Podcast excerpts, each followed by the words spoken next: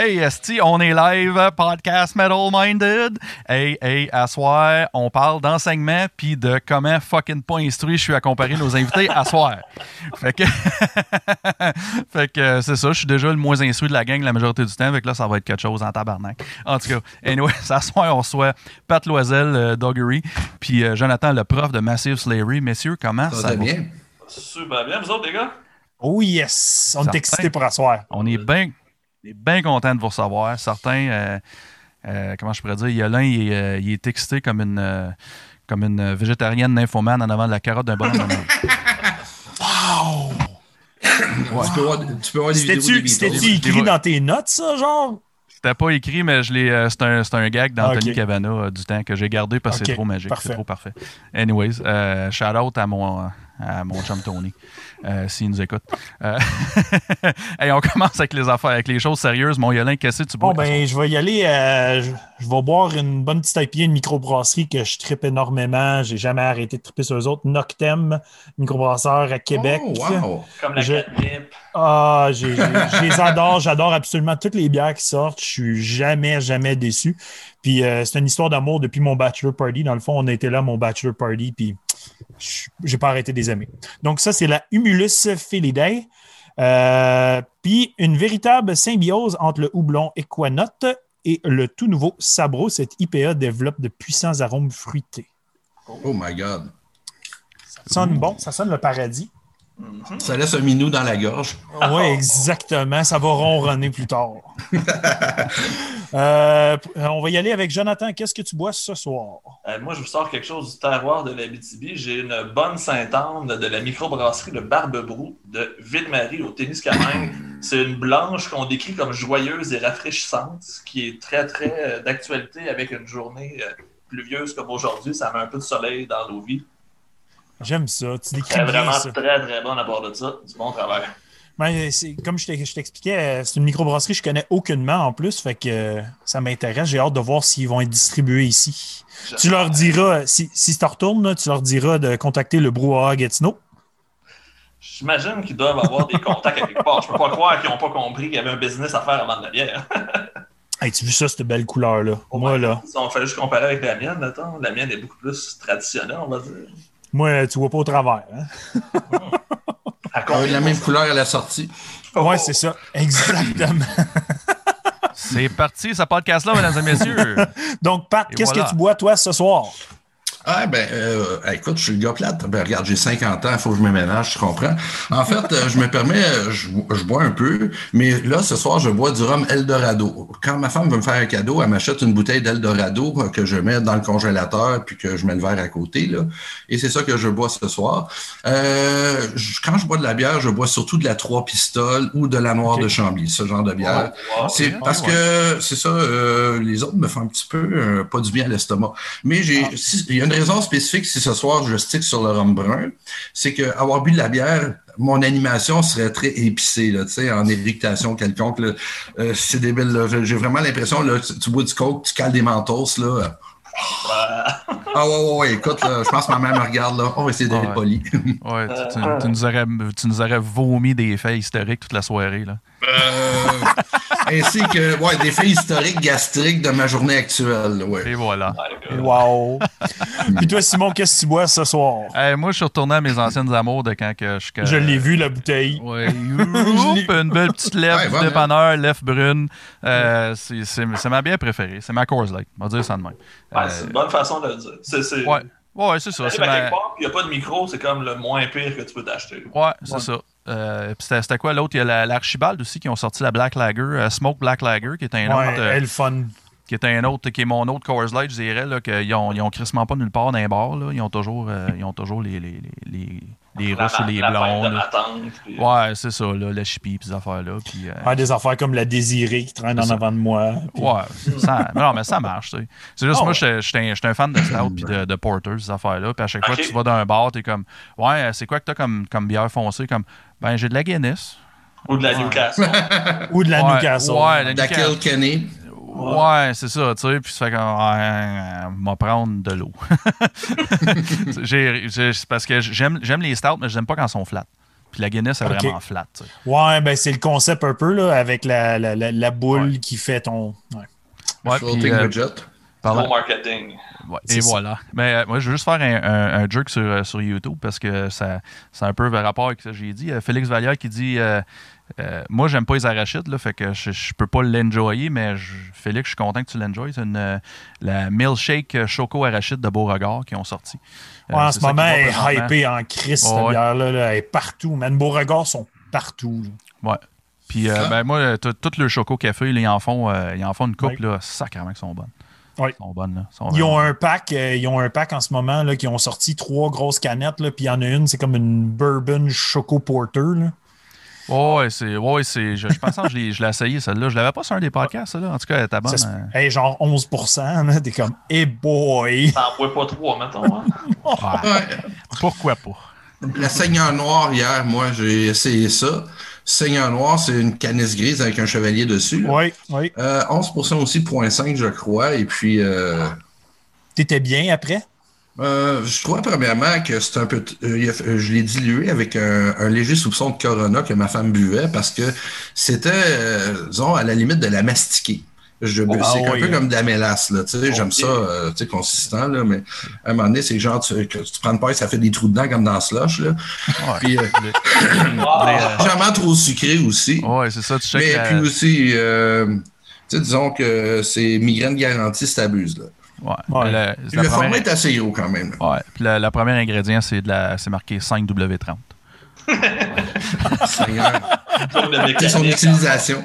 Et voilà. Donc, Yes. Simon, les sponsors. Euh, ouais, on est rendu là, je pense. Hein? T'as un peu Ouais. c'est ça, là. Quand les petits. Ah, maudit esti. Attendez un peu. T'as mal seté up tes affaires. Eh Oh non, boy. je, je l'ai bien que j'ai pas pesé sa bonne clé. Bon, c'est pas grave, mais, euh, mais que le monde l'écoute en audio, ils le verront pas.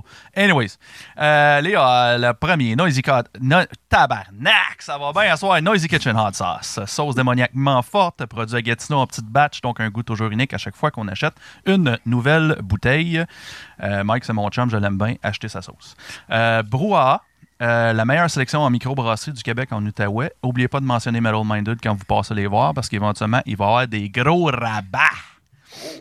Yes. Ensuite, euh, on a. Attends un peu, sans rien. Le voilà, la chaîne YouTube Horror FM. Dan. Sans moustache, vous présente les meilleures re- reviews de films d'horreur sur les interwebs. Euh, likez et abonnez sa page pour euh, voir tout euh, les, les- les- les- le contenu. Il y a tellement de contenu, ce gars-là, sa page. Puis venez vous amuser sur les 31 jours d'horreur. Exactement. Euh, dernier et non le moindre, PRC Music, label québécois faisant la promotion de groupes et de musique de metal underground. Allez voir le Bandcamp pour le meilleur metal underground. Euh, Puis en terminant, attends un peu, la check bien ça. Et voilà. Et likez puis allez vous abonner à notre page euh, Metal Minded parce qu'on est les plus beaux, on est les plus meilleurs. Puis on a les plus meilleurs podcasts sur la plus meilleure planète. Puis je fais juste exprès de dire plus meilleur parce que c'est que ça doit achaler deux profs. Ah, ça m'arrive de le dire des fois. Ouais, je vais, je, vais essayer de dire, mieux. je vais essayer de dire le plus de si puis de ré en même temps. Là, à soir, ça va être vraiment. Ah, ça se peut qu'on juste- en dise autant, fait que je stresse juste- pas avec juste ça. vous, euh, non, non, je sais, je, je, je déconne.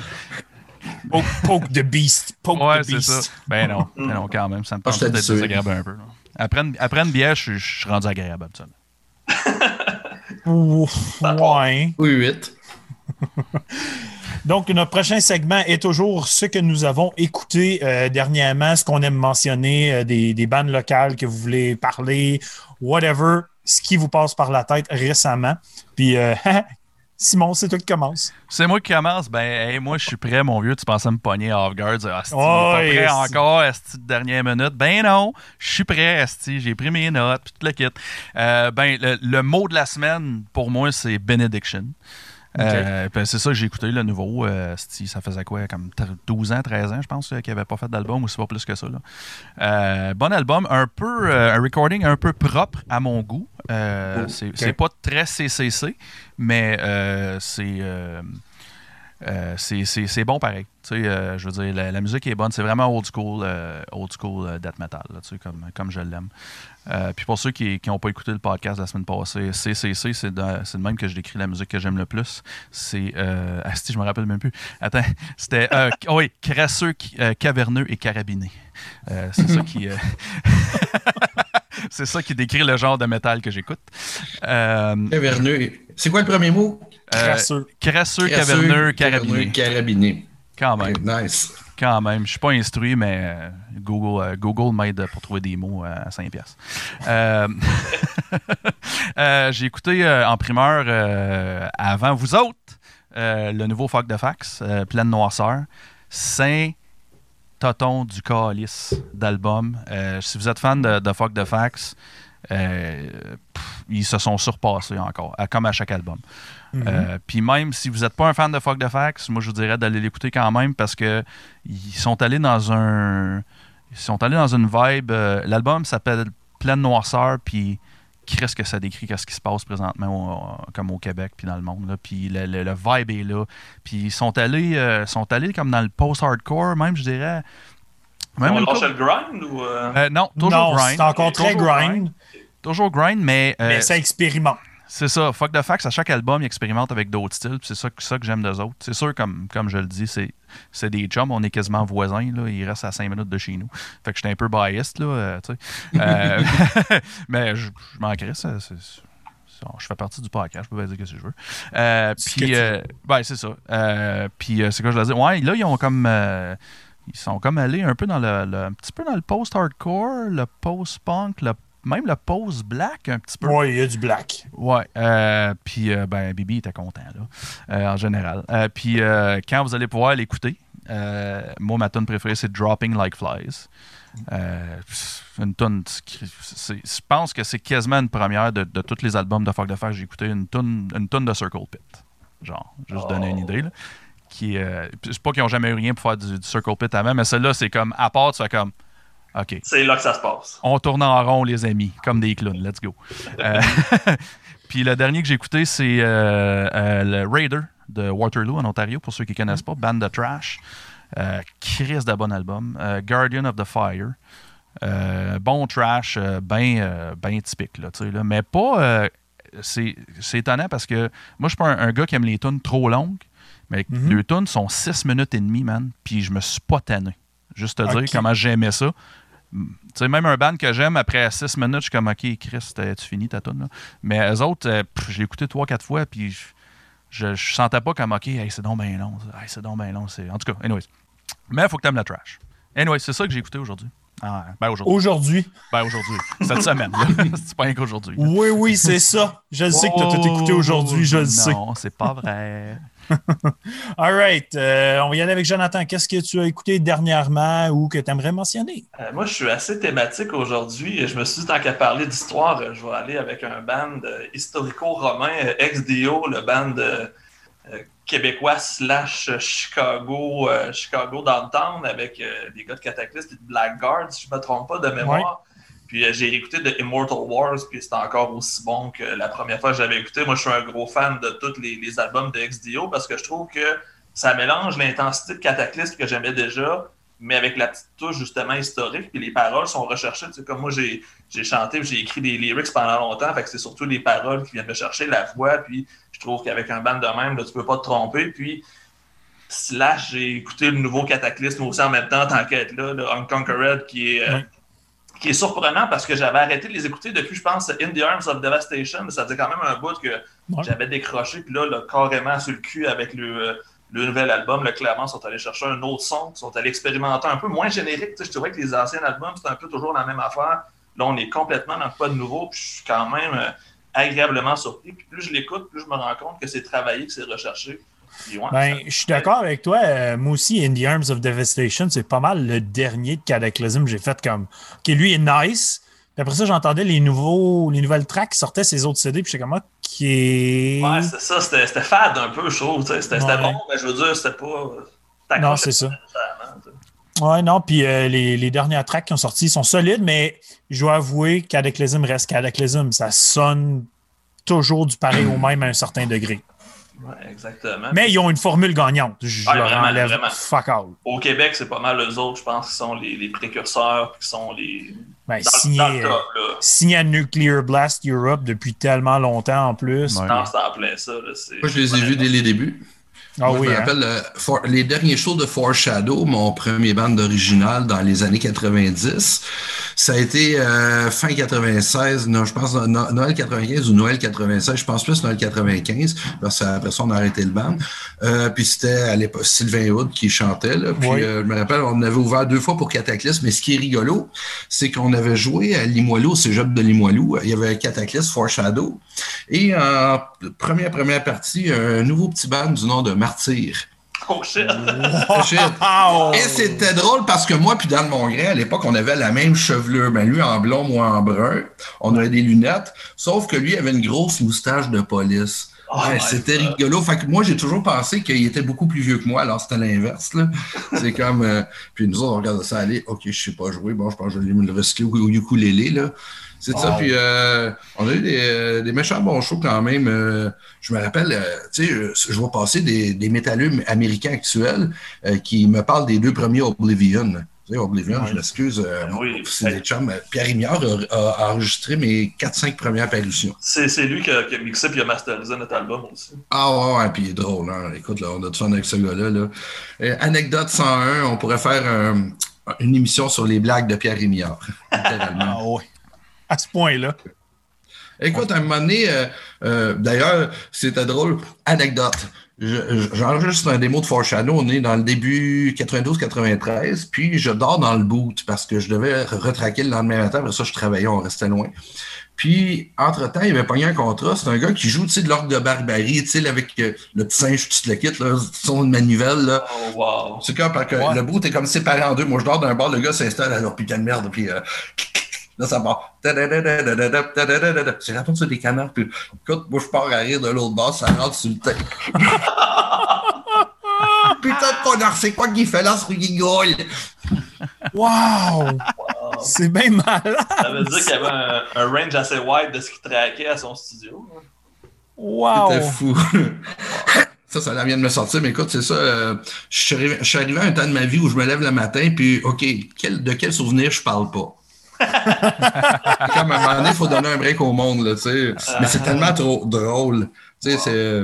Il y a du dramatique, il y a du mystérieux, mais il y a Ouais, du très rigolo. Ben, on est pas mal rendu à toi, je pense. Qu'est-ce que tu as écouté dernièrement? Qu'est-ce que tu aimerais mentionner? Eh mon Dieu, je suis le plate absolu, j'écoute très peu de musique. C'est comme je, je- je suis une personne qui vit pas mal dans le silence, puis la musique me joue dans la tête, puis quand ça vaut la peine, j'essaie de le pogner la guette. Puis là, si j'arrive sur la mauvaise note, je perds mon idée. Là. Il y a plein des gens qui sont comme ça. Mhm.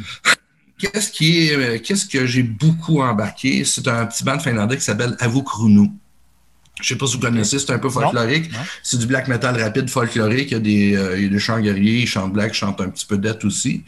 Et puis, euh, ce, qui est, ce qui est très plate, justement, c'est un problème que beaucoup de bandes ont, c'est que ils ont pogné d'un coup, puis leur label a passé d'album. Fait que là, le, le monde écrit, on peut avoir l'album, hein, on, on va voir si on, fait, si on fait un reprint un jour, mais qu'on fasse un autre Ah. album. Tu sais, c'est genre, ça aurait pu lever de même, là, vraiment solide.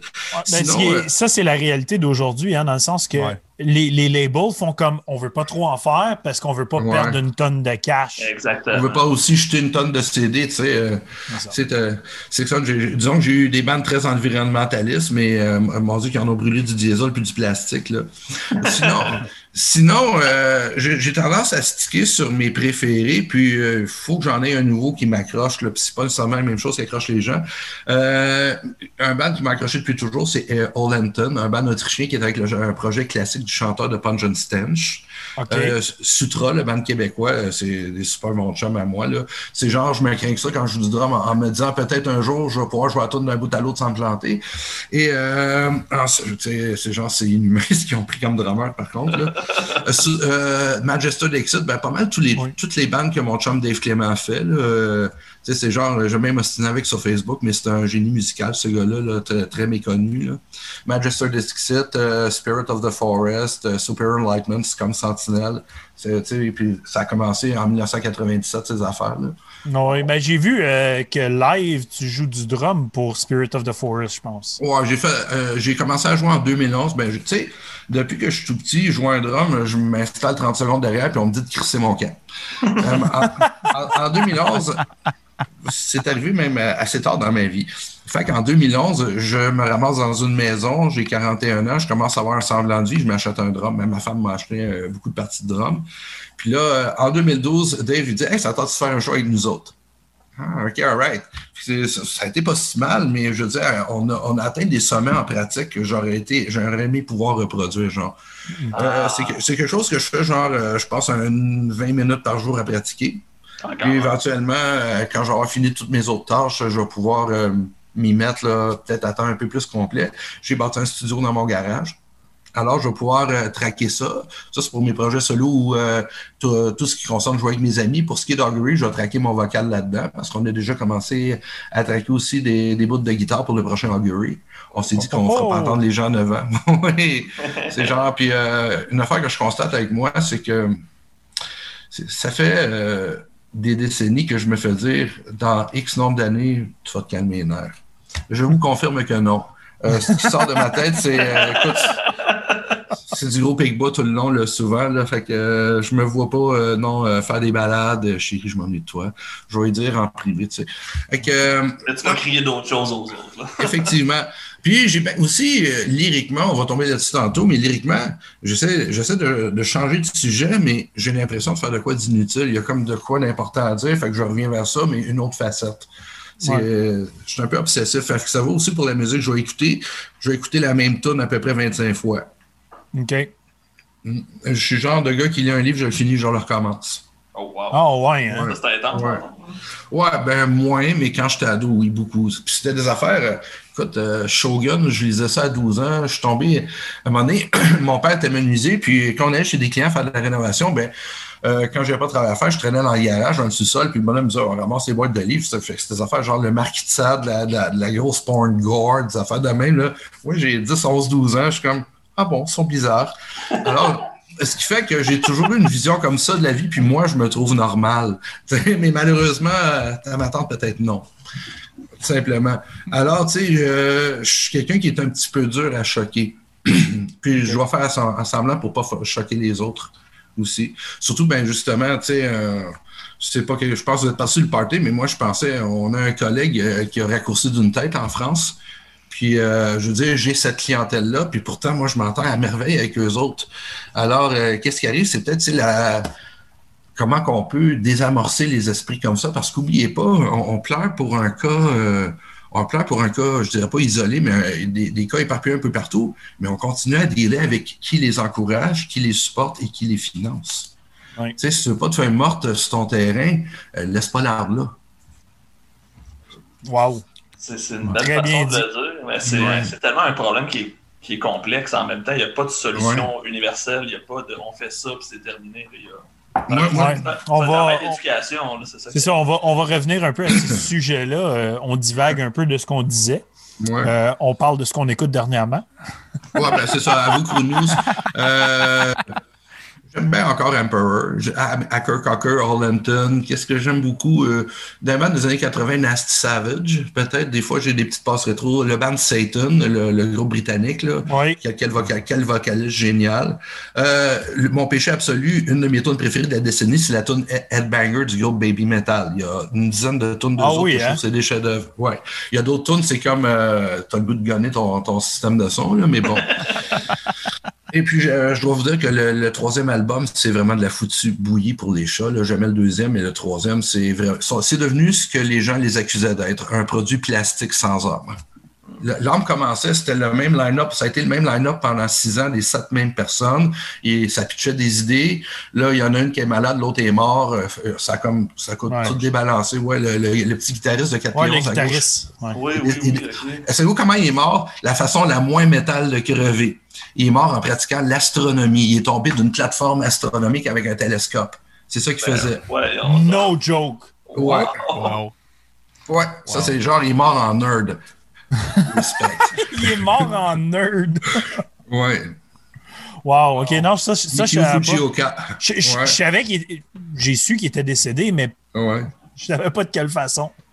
Il a fait des vidéos drôles où il joue de la guitare sèche, puis il fait des, des chansons, puis il imite des personnages. Là, c'est, à part d'être un, un virtuose habillé en blanc, là, il avait déjà une carrière au Japon comme d'humoriste un peu aussi en même temps. Ok. Puis il wow. mesurait genre 4 pieds 10. Là. Wow. Wow. Fait qu'il était plus petit que les filles. Damn. C'est dur. Mais ça existait. Euh, donc, pour continuer ce segment, ben moi, ce que j'ai écouté dernièrement, euh, évidemment, euh, vu que j'ai mes épisodes de reviews à tous les mercredis, j'ai écouté beaucoup de Devil Driver, euh, beaucoup de Mushroom Head Comment Et- les et Orbit Culture. Devil Driver, j'ai toujours été un fan. Parce que le dernier, il est vraiment bon, je trouve. Là. À part que je trouve que ça ressemble à du Gojira par bout, là, je trouve que c'est quand même un son. Des riffs de Gojira, un petit peu trop de clean à mon goût par Ouais, bout. c'est- c'est un peu ce que je me disais, moi aussi. Hmm. Je dirais pas toutes mes opinions, je vais garder ça pour mercredi. Ouais, non, c'était juste un petit tease pour le monde pour qu'il l'écoute. Mais. eh. Euh, Mushroom Head, ben, j'ai. Je suis pas un gros fan. Je sais que Simon, il est plus fan que moi. Attention, qu'est-ce que tu vas dire? Ouais, j'aille pas ça non plus. Euh, Ouais, le- moi, le vais- dernier album, je l'aime bien, en tout cas. Je déteste pas ça. Mais j'ai un petit peu de difficulté avec ça. Puis je vais plus- en parler mercredi. C'est plus, new, c'est plus new metal, je trouve, un peu. Mais c'est correct. Je, je Pas un suis fan un fan. Moi, je suis un fan de New Metal. J'ai grandi là-dedans. J'adore ça. Dans cette génération-là. Ouais. Mais. Fear Factory. Fear Factory. les- le- Ouais, ça, c'est Ben, les moi, je- papas du New Metal. Ah. Ça, je les aimais. Les deux premiers albums. Après ça, ça. Ouais, non, ça, ça drop in half après. Mais euh, allez checker le nouveau CD, ben le seul CD d'Orbit Culture. Euh, ben non, ils ont, non, il y en a une coupe avant, excuse. Mais Orbit Culture, c'est crissement le fun à écouter. Allez checker ça, c'est un peu industrial, un peu new, un peu melodic death par bout. Vraiment, vraiment intéressant. Ça, une petite découverte. Euh, sinon, euh, je suis parti là, sur la vague de Employed to Serve. Je sais pas si vous connaissez ça, c'est du hardcore. Très, très in your face. Euh, ils, viennent de sortir un petit EP, deux tonnes, vraiment cool, mais j'écoute tout leur vieux stock, puis je trippe bien raide. là. C'est un peu à la Zao, ces affaires-là. là. Oh, wow, ok. Ouais, c'est c'est une, c'est une femme qui gueule là-dedans là, et tout. là. C'est débile. Employed to Serve, ils ont, ils ont une vidéo que j'arrête pas d'écouter. C'est euh, avec Metal Injection, tu sais, les Slay at Home. là. Je sais pas si vous avez ouais. vu les Slay at Home. Ben, ils ont fait un Slay at Home, un segment de 4 de leur tune en genre 11 minutes. là. Puis, euh, wow, man, ça déchire. Mes, mes, mes filles, ils trippent bien raide quand je mets cette vidéo-là. là. Ça fait comme, oh, ouais. fait que moi, Employed to Serve, je suis un gros fan, j'arrête pas de l'écouter. Puis là, ben, je suis parti d'une vague de grind là, cette semaine. là. J'ai le ACXDC, j'ai pas arrêté d'écouter le nouveau CD. Euh, Slund, que je suis un gros, gros fan. CD 2020, excellent. Siren Attack, crissement bon. Et euh, une petite découverte euh, à cause euh, du label au chanteur de Pilori, Bain de sang. Ça, là, un genre de power violence hardcore grind, là. Et boy! Power Violence, c'est pas au clavier. là? Non, du power violence, c'est genre Nails. Ah, Oh, je sais pas. Hey, wow! Oh mon Dieu. C'est comme je sais pas qui est Nels, là. Euh, Puis sinon, ben évidemment, quand j'ai des invités, j'écoute euh, toute leur musique de A à Z. Donc, j'ai écouté beaucoup de Massive Slavery, beaucoup de Augury.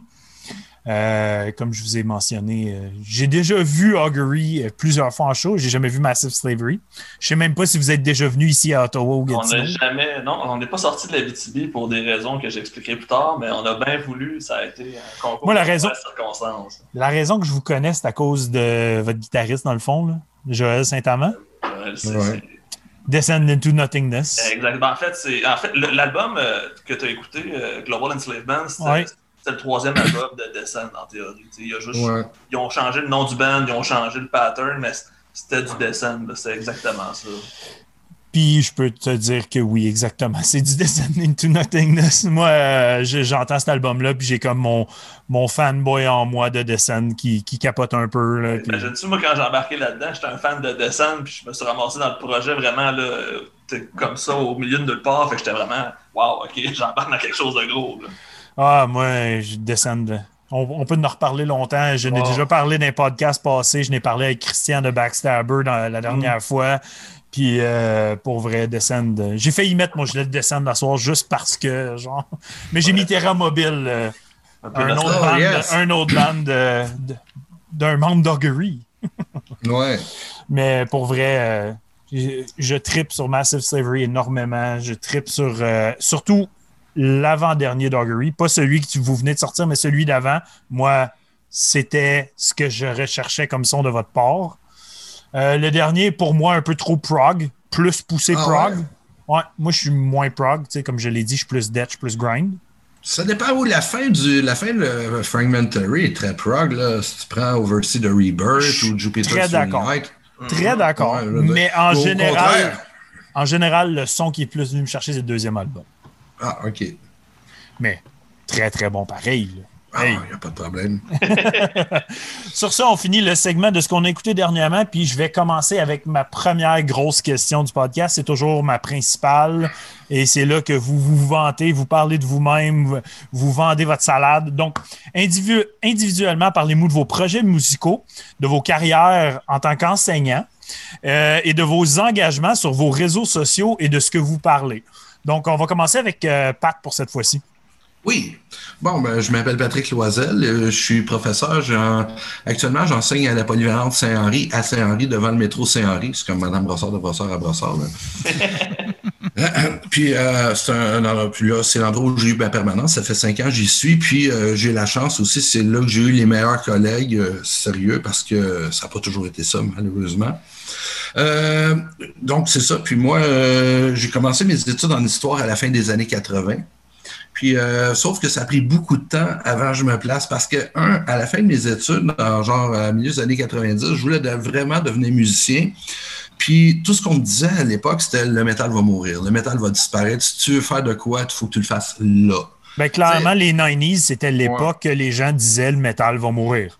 Ouais, puis dans les années 80, il était là, mais on essayait de le faire mourir, là, parce que, je veux dire, c'était comme le jazz dans les années 30, là, il faut faire disparaître ça, c'est une perversion de la jeunesse, là. Et puis, euh, donc, ce qui s'est passé, c'est que si j'avais su qu'en 2010, en 2020, il y aurait encore un intérêt pour ce genre de musique-là, même plus grand qu'à l'époque, beaucoup, euh, parce qu'il y a beaucoup de riffs, là, que j'ai mis, que le monde aime aujourd'hui, le monde ne voulait rien savoir à l'époque, voyons, là, Dracula, Ramon, calme-toi les. Puis, euh, non, c'est carrément ça que je me faisais dire, tu sais, euh, moi, je me suis lancé dans la musique, j'ai refusé des jobs ultra payantes. Euh, j'ai été sur le chômage trois ans. Euh, euh, bon, on va vendre des bouteilles, payer le loyer parce que je pensais que c'était ma dernière chance de faire de la musique. Tu comprends-tu que euh, si j'avais pu visiter mon moi-même de 1995 puis dire Hey, le métal va très bien aller dans le 2010, ben j'aurais probablement, je me serais battu une situation où j'aurais pu faire beaucoup plus de musique et j'aurais été beaucoup plus disponible. tu sais. OK. Donc, j'ai- c'est ça. Puis pour ce qui est de la musique, ben c'est ça. J'ai euh, j'ai commencé à jouer de la musique genre en 78, 80, genre euh, c'était des trucs. J'ai commencé à jouer de la musique la honte absolue avec du new wave, du tu sais genre. Human League. Le, je jouais, je jouais du, du, du- je pourrais pas dire du clavier là, ce genre de petit orgue avec huit sons là, mais euh, j'essayais de pogner Human League, euh, j'essayais de pogner Solo de Rush, essayé de pogner euh, tu sais tra- la tune vive sur vidéo de Transit que j'ai joué au keyboard là, ce genre-là, amour programmé de New Dimension, le solo de keyboard à la fin, je l'avais pogné là. Il y a des bouts de keyboard assez scary dans Garoulou. Le début de Mr. Crowley de, après ça. J'ai, euh, j'avais écrit des tunes que le monde me disait arrête, ça pognera jamais. J'ai ressorti ces tunes-là presque 20 ans plus tard euh, en les enrobant de Blasby, puis ça s'est appelé Kralizek. Je sais pas si ben, c'était avec de- Oui. c'était pas juste mes tunes à moi. Euh, genre, le monde voulait rien savoir, puis là, c'était t'as imité, t'as imité Emperor. Tu sais, c'est à peu près, là, c'était les mêmes, c'était les mêmes riffs, là, littéralement, là, des, des petites affaires, là, les, petits- les- des petits riffs de- d'orgue d'église, là, que je sortais, là, puis que le gars du magasin de musique me disait, OK, c'est beau, c'est correct, tu vas faire peur aux madame, il vient acheter un ukulélé. Hey, j'ai Là, vu euh, ça, vous avez fait la première partie de Cradle of Field, me semble, au béton. Ouais, exactement. Et puis, C'est ça. c'est là que je vous avais connu, justement. C'était c'était In Your Face pas mal. J'avais bien aimé ça. C'est ça. Puis euh, à l'époque, euh, c'est ça, j'ai joué dans un band qui s'appelait Foreshadow. C'était du trash metal. Bon, on avait des petits bouts à Blasby, mais d- dans des bouts humoristiques. C'était pas des gars qui voulaient sonner gloomy. Château, c'était là-dessus qu'on a clashé puis qui a fait que le band euh, a arrêté. Mais c'est des super bons chums encore. On a, on a rejoué euh, il y a quelques années, même si je suis plus capable de chanter ça pendant tout. Là. Puis donc, euh, puis euh, c'est vraiment. D'ailleurs, euh, c'est des bons, mu- c'est des très bons musiciens. Puis la section rythmique, c'est les gars de Vanta Black Warship. Alors, les, Ok, oui. le, le drummer puis le bassiste de ça, c'était mes collègues dans Foreshadow. Après, après, ça, j'ai rejoint un band death metal qui s'appelait Deafness. En fait, je voulais me partir de mon projet un petit peu plus euh, château. Puis là, j'ai été plus recruté dans le band, mais c'est devenu Kralizek. Puis euh, euh, j'ai été présenté par erreur comme seul compositeur. Ça, c'est une affaire j'ai toujours voulu clarifier, c'est que les cordes, on a toujours écrit ça à la gang. Ce que j'ai fait ça, c'est le clavier. Le clavier, le drum, tout simplement. Alors, ça, c'est quelque chose, puis je, je, le mentionne parce que c'est une des choses que je suis encore très fier aujourd'hui. Euh, c'est ça. Après ça, ben, euh, j'ai été un petit peu mis dehors. Là, je me suis réconcilié avec les gars après, mais c'était une question euh, assignation des rôles dans le band. Et puis, j'étais, depuis 1997, ben, j'avais rencontré Mathieu Forest. Fait que là, en 2002, on a commencé à jammer, puis vous connaissez la suite. Là. On a formé Augury. Parfait. Et puis, ouais, donc, le, Augury, officiellement, ça a débuté genre début 2002. OK. Donc, ça va faire 20 ans, Augury, dans deux ans quand même. Wow, hein? Ouais. à votre premier premier show à Rouen, en première partie de Athérétique, puis c'était censé ah, être Cataclysme en, en, headline, et Cataclysme avait annulé, fait que c'était vraiment votre premier show. Ouais, je m'en rappelle. ça avait été une drôle de soirée, mais on avait fait une belle découverte avec, avec votre band. Oui, je me sens que cette année-là, on avait joué en Abitibi, puis il y avait un spectacle où, il y avait comme un genre de trou carré dans le sol, puis le monde était dedans, là, je sais pas, puis c'était soulevé tout autour. C'est à Amos, ça, ouais, ouais, ouais, j'avais été. Ouais, c'était hot, puis je, me rappelle pas avoir revu cet endroit-là. Moi, je pense qu'ils en font plus, ils n'ont pas aimé les résultats par après. ben, écoute, euh, à un moment donné, tu sais, euh, j'organisais un show à Valleyfield, puis dès qu'on mettait la pub, le lendemain, le gars de la salle m'appelait, ouais, la ville a appelé, fait que euh, on oublie ça. Parce qu'à un moment donné, on faisait des choses, ça revilait malade. Tu sais, c'est l'époque où ça commençait, c'était le prix grunge, tu sais, Jeans Addiction commençait à pogner des affaires de même. À un moment donné, je fais le show, puis je vois un urinoir passer au-dessus du crowd. wow! Oh, ouais, c'est comme. Euh, comme je suis désolé. un petit peu. J'ai assisté à des déprédations assez solides. Là. Ça battra jamais le. En tout cas, anecdote drôle. On joue en plein air d'un show à Saint-Polycarpe. Juste, le, juste le nom de la ville, c'est Grim, c'est Black Metal. Le mais à Saint-Polycarpe, il y a une brasserie, c'est la Choune. Ah, je sais pas, mais à l'époque, c'était des chants. Puis le Sandman est pacté, il, il m'éteint, puis il se plogne un micro, puis il gueule par-dessus nous autres. Puis là, tu vois le monde escalader le, truc de la console puis aller péter à gueule, là. Puis c'est comme. Euh, Les Sandman sont toujours pactés. Ah ouais. c'est pas Simon, il est, il, est, il est, Soundman par bout. Fait que... ah ouais, OK. En tout cas, j'en ai d'autres. Encore l'autre qui dit Ouais, j'aime pas ça, c'est trop vite, je vais éteindre un drum. Tu me niaises. Il y en a qui ont fait ça, man. Oh tu me niaises. Oh ouais. Écoute, là, oh une chance que je ne suis pas une personne violente. Wow. OK, parfait. Euh, donc, euh, Jonathan, euh, je vais répéter, mais parle-moi de tes projets musicaux, carrière enseignant, engagement sur les réseaux sociaux, patati patata. Ben, moi, je pense qu'au contraire de Patrick, j'avais peur que la musique me ramasse à la rue. Fait que je me suis dit que je devais avoir une carrière pour pouvoir financer mes projets musicaux. je suis le genre de gars qui a été probablement le plus malchanceux de l'histoire de la musique parce qu'à chaque fois que je starte un projet, on commence à quoi? Le band, ça, ça s'écrasait, le band marchait. Ah. j'ai eu plusieurs projets comme ça. Puis éventuellement, j'ai juste complètement abandonné. J'ai focusé comme sur mes études pour devenir prof, sur d'autres projets.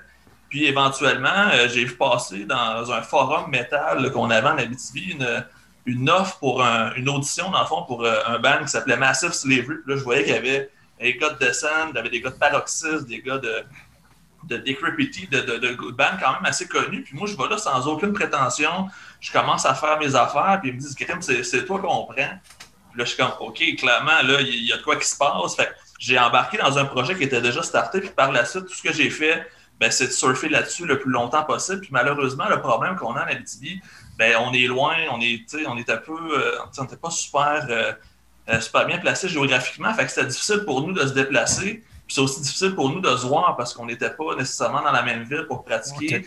Puis éventuellement, ce que ça a fait, ben, c'est qu'avec le temps, avec, avec l'âge, on était rendu tous dans trentaine. On était peut-être rendu trop vieux pour starter un projet d'envergure comme ça. Fait que, les gars ils ont commencé à avoir des enfants, s'acheter des maisons, avoir des jobs. Fait on a fait notre temps, on a fait un album, on a fait le maximum qu'on pouvait, puis par la suite, malheureusement, on a pris chacun notre chemin. On se parle encore de temps en temps. On a essayé de, de, de jouer euh, avant le confinement, puis c'est vraiment une question d'horaire, malheureusement. On est, on est rendu ailleurs. On je suis encore un gros, gros fan de musique. J'aurais aimé ça continuer à en faire.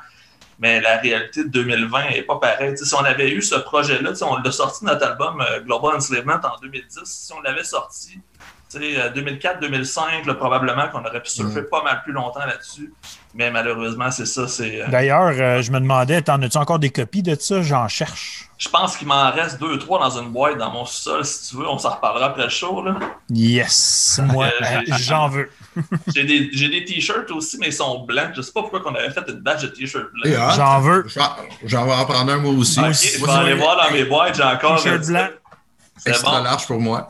Eh, je ne sais pas si ça va être extra large, mais j'ai au moins du large, c'est ça. Fait que je, garderai ça.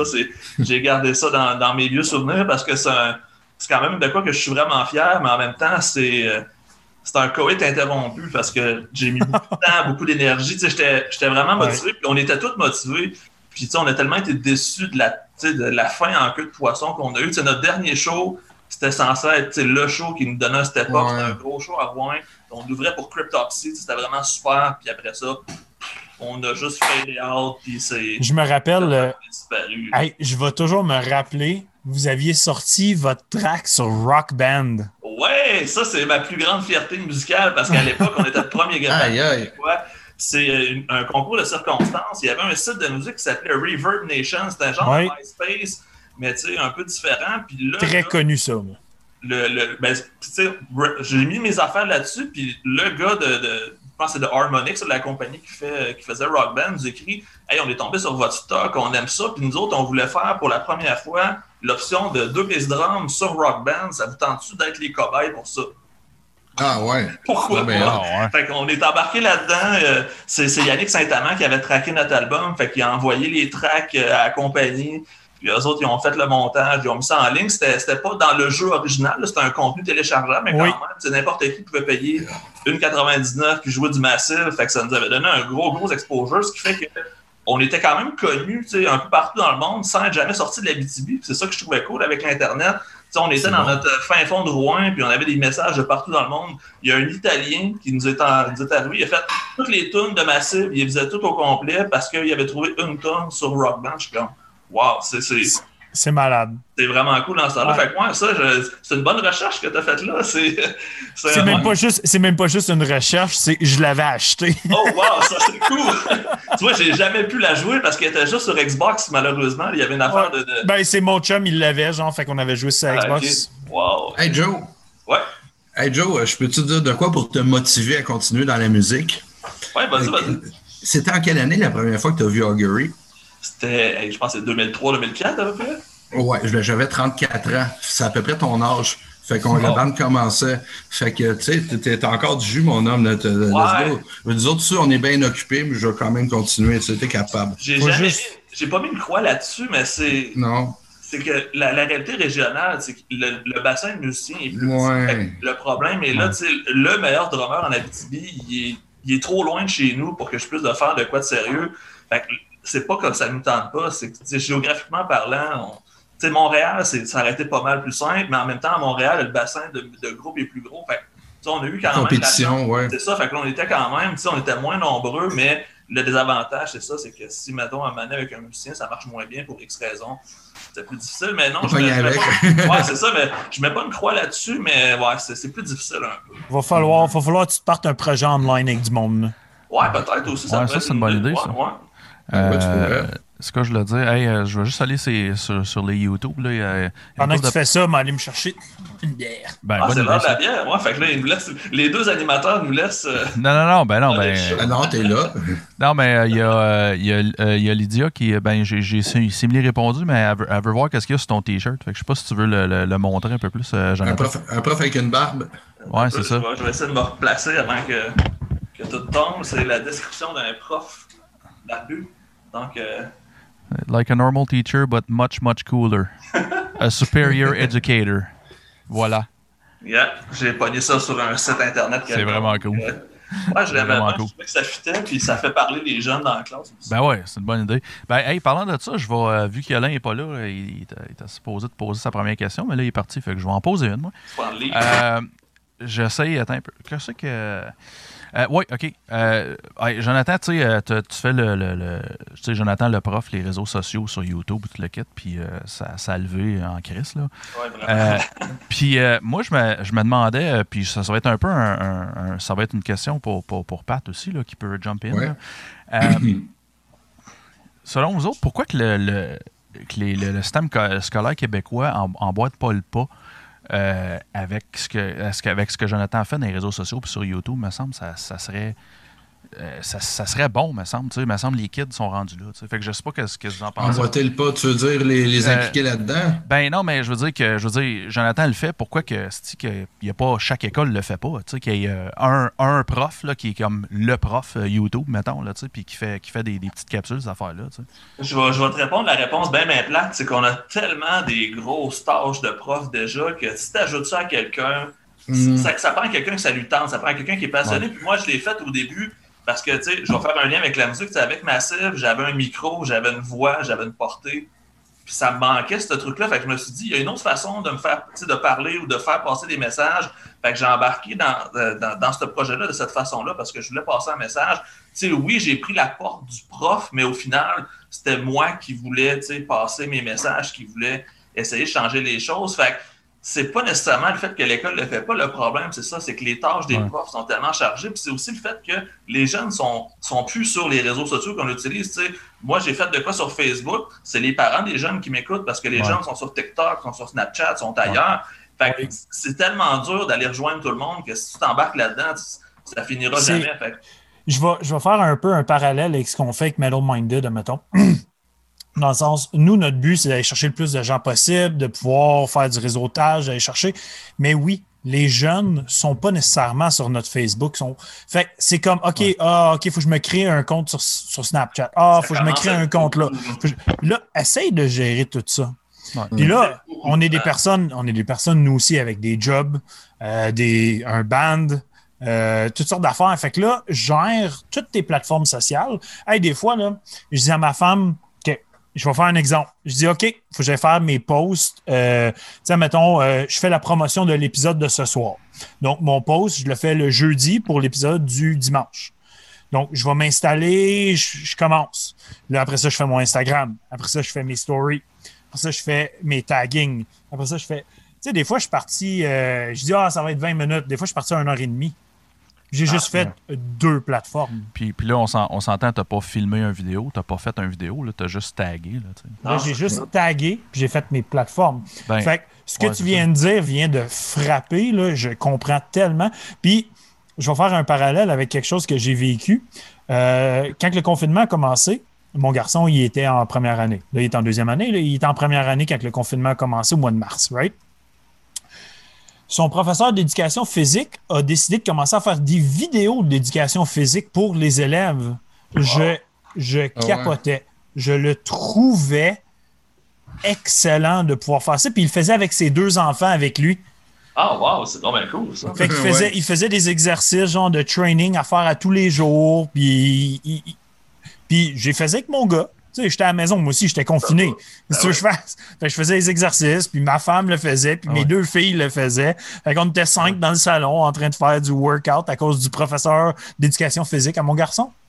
Mais c'est que lui, il a décidé de mettre le temps pour le faire. Fait c'est, c'est vraiment le côté, tu sais, faut que tu sois passionné. Moi, je le fais parce que j'aime ça, mais ça, ça, ça m'a quand même coûté euh, beaucoup de temps. Puis là, ce que Oh j'ai oui. décidé de faire, au lieu de, de m'étendre partout, j'ai décidé de rapatrier puis de me faire mon propre site web. Fait qu'au moins, maintenant, je pars de mon site web. Puis, tu sais, c'est, c'est mon site web qui se disperse et non moi qui se disperse partout. Fait que j'ai Ouais. plus de contrôle sur mon produit, sur le message, sur les plateformes. Fait que j'ai essayé de trouver une façon de simplifier, mais effectivement, là, quand je me mets à répondre à des gens ou à essayer de suivre des conversations, là, je peux passer des soirées complètes juste à, à faire du ménage d'un commentaire parce que des fois, je pose des Puis- affaires qui font réagir. Ou, euh, Puis Ouais. des fois, ce qui est compliqué, gars, je vais faire un parallèle avec ce qu'on fait encore une fois parce que je connais pas exactement ton domaine, mais sais, euh, quelqu'un va m'écrire sur euh, le email Metal Minded.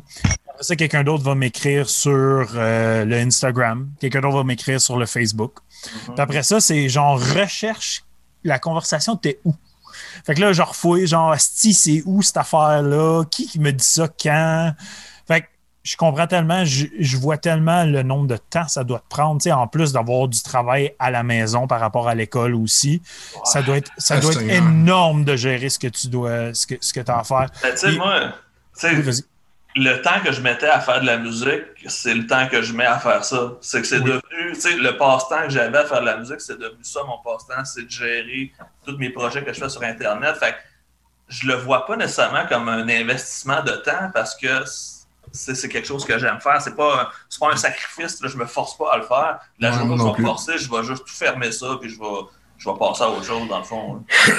Ouais. Mais tu sais, juste un, un exemple, tu sais, on parlait que les jeunes sont plus sur les mêmes réseaux sociaux que nous autres, on était. Là, on veut pas les. Notre génération à nous autres, euh, puis ben, Pat, ça, ça t'inclut aussi. Là, je veux dire, toi- Ouais. toi, t'es comme plus, t'es, t'es plus, t'es Gen X, I guess? Euh, 1970, c'est Gen X, c'est 65 Ouais, c'est et 80. ouais. C'est ça, c'est ça. Fait que Gen X, puis euh, moi, je suis comme un, je suis comme un vieux millennial, mettons. Là. Euh, Je suis né en Ouais. 81. Là. En Euh, 83, fait qu'on est pas mal dans le même. ouais, c'est ça, tu sais. Les Euh, trois, Hey, là, je suis le plus jeune! Ouais, en quelle année?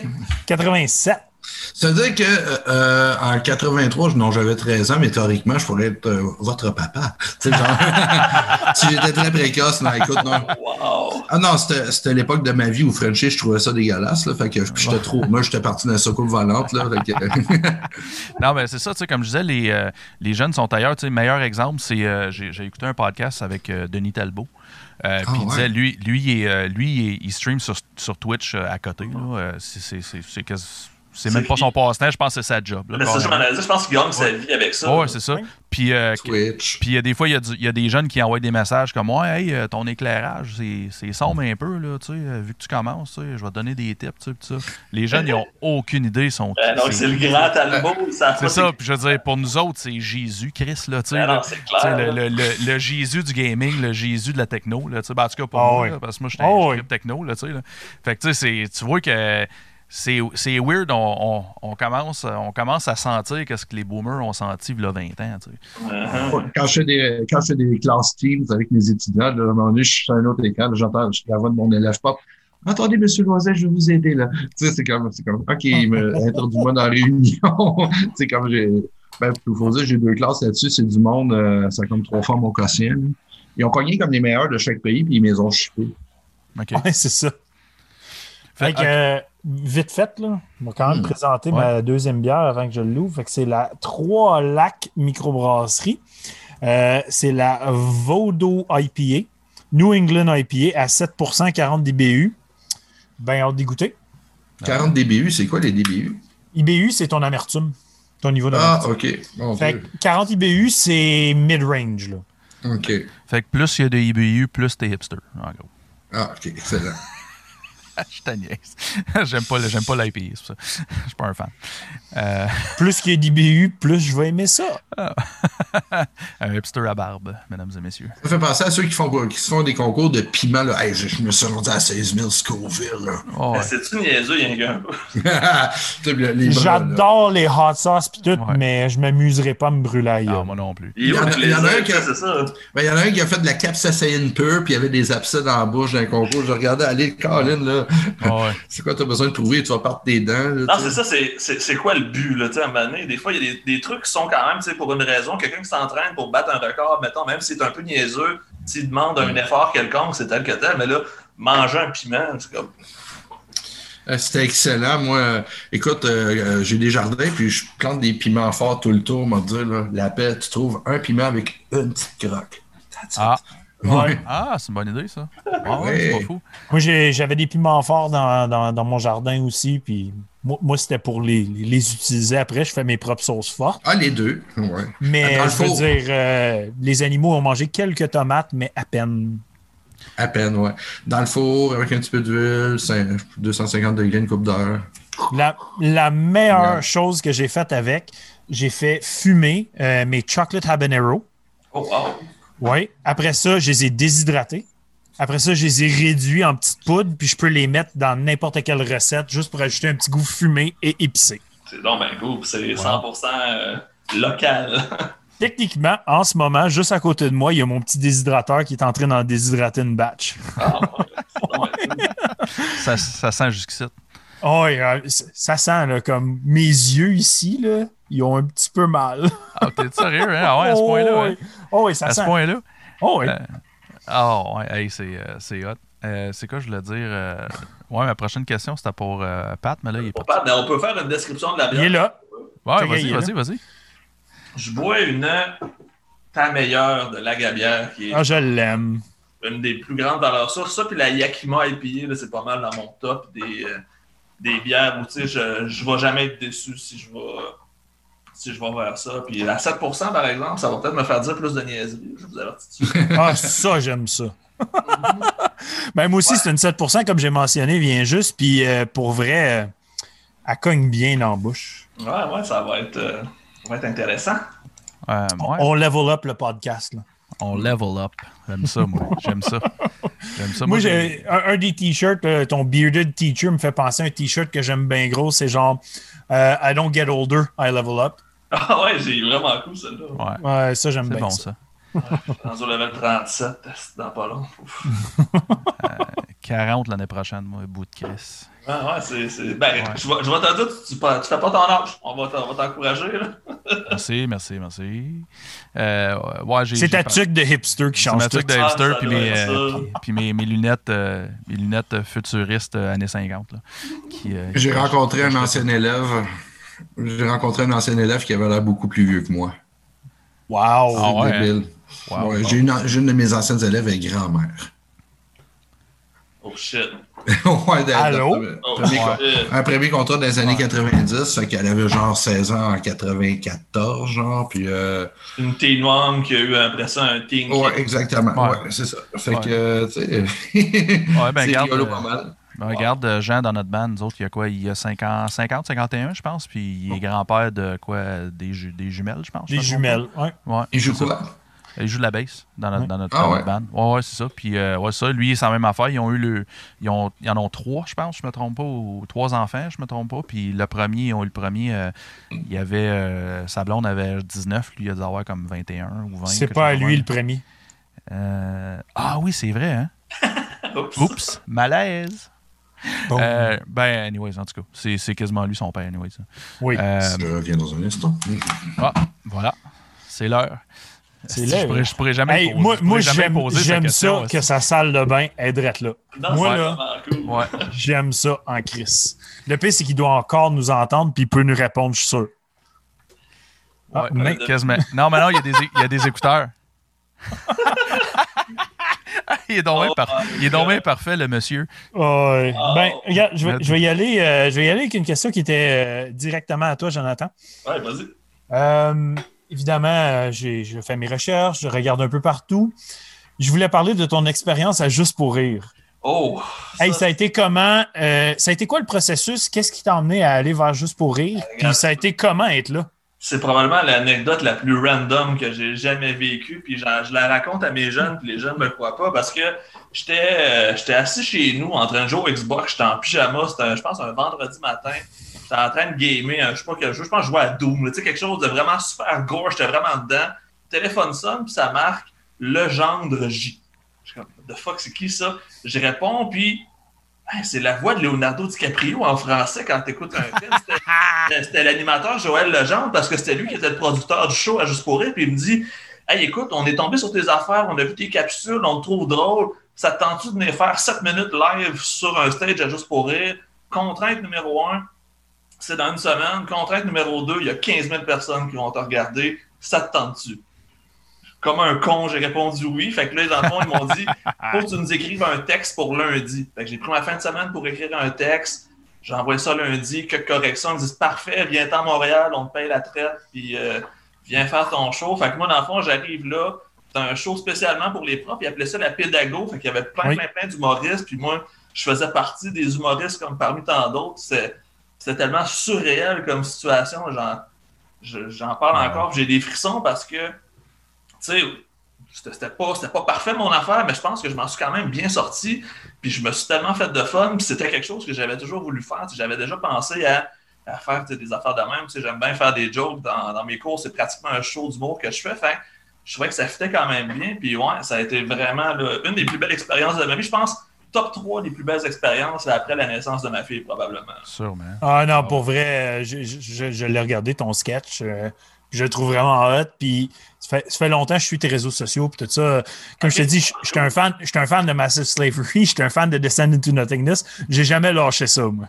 Ah, tant mieux, c'est cool. Fait que c'est- Fait si tu écouté un peu les lyrics de Massive, tu comprends que je suis resté dans la même veine de dénonciation puis d'implication sociale. Puis C'est un autre sujet dans mes, Ah. ma liste de notes. On brûlera pas ça tout de suite. On va laisser, on va laisser la, le- la Pat, là, ça fait un bout que il y a une question pour Pat. Ouais, c'est ça. Ouais, Ben, c'est- c'est- ouais. ça fait deux fois que tu te lèves, Pat, puis Simon, il est comme, si, j'ai une J'ai question. une question pour Pat. je Là, suis je suis comme, désolé. hey, je vais en poser. Il se lève encore. Ah, je suis désolé, euh, je suis toujours mal timé. Il Euh, n'y a pas de stress. Il n'y a aucun stress.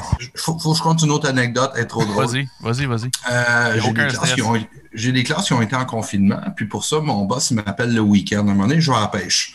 Fait que là, je pêche, puis je pêche en mouche.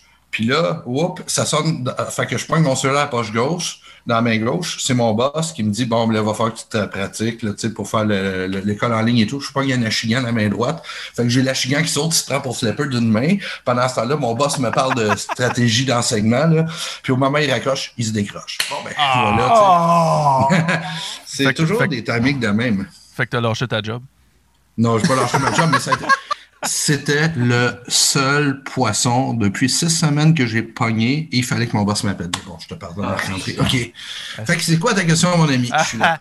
ben, moi, je- ma, ma première question, parce que je, je veux juste être sûr que, que- que j'ai bien compris. Toi, toi, t'enseignes, euh, t'enseignes à des gens d'autres pays ou t'enseignes à des gens qui émigrent ici? Euh, je sais qu'il y a des immigrants. C'est, euh, ces deux, trois dernières années, on a eu beaucoup de Philippins. Fait que ça, c'est du monde, ça, sont rigolos. Imagine, c'est tous les clichés de la petite japonaise cute, mais avec du bronzage puis des desserts écœurants. Ils sont fins, ce monde-là. Ben, c'est donc parfait. Ben, je veux dire, euh, je- je dois se dire, je m'entends bien avec pas mal tout le monde. Euh, on a beaucoup, on a beaucoup, beaucoup de gens du Moyen-Orient. euh, puis moi, je veux dire, j'ai j'ai quand même étudié beaucoup des pans d'histoire de chacun. Fait que moi, je leur arrive avec des choses. Puis ce qui est le fun, c'est que hum, beaucoup de gens aiment croire que leur culture a toujours été rigoriste ou morale depuis le début. Tu sais, euh, je vais donner un exemple. Tu sais, l'Inde a, légalisé l'homosexualité il y a environ deux ans. Fait que là, t'en as qui disent ah, les Occidentaux nous imposent leur déchéance, whatever. En fait, moi, j'y réponds.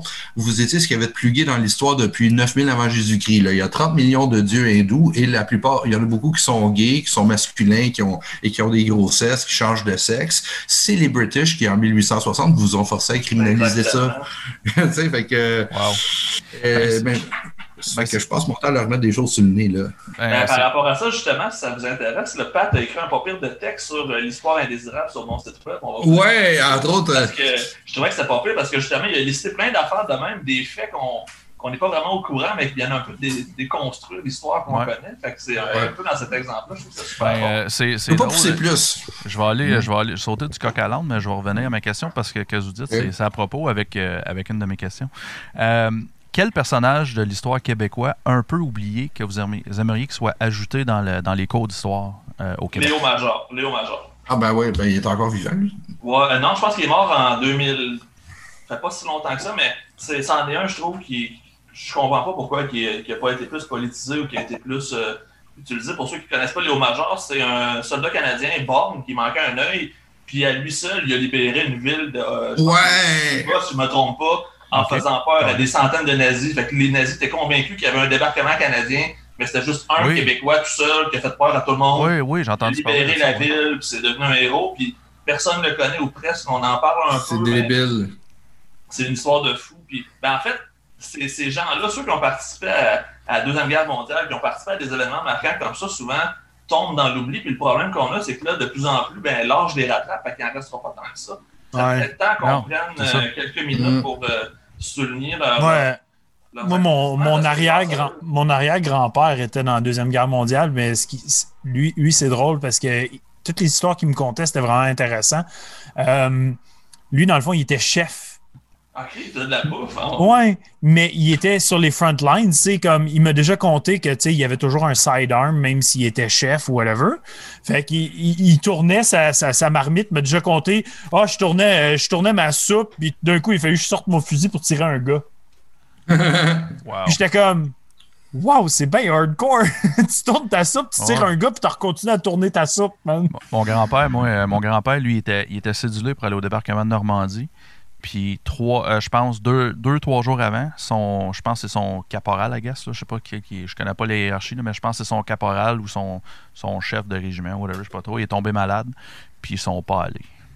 Ah. Parce que s'il était allé, je serais pas peut-être pas mauvaise ici. chose. Ben, c'est ça que je m'en allais dire, c'est pas une si mauvaise chose que ça. Non, c'est une très bonne chose. C'est une très bonne Mais- chose, en fait. Moi, je je suis curieux de savoir ce que, ce que Pat va dire, par exemple. euh, Ben, moi, j'avais un oncle militaire euh, qui était rendu assez haut gradé. euh, cet oncle-là, il est décédé, il s'appelait Ghislain Claveau.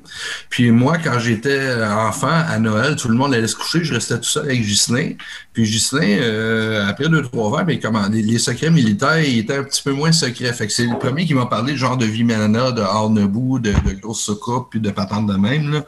C'est comme, euh, pour lui, c'était comme clair et évident qu'il faisait de quoi avec ça, là.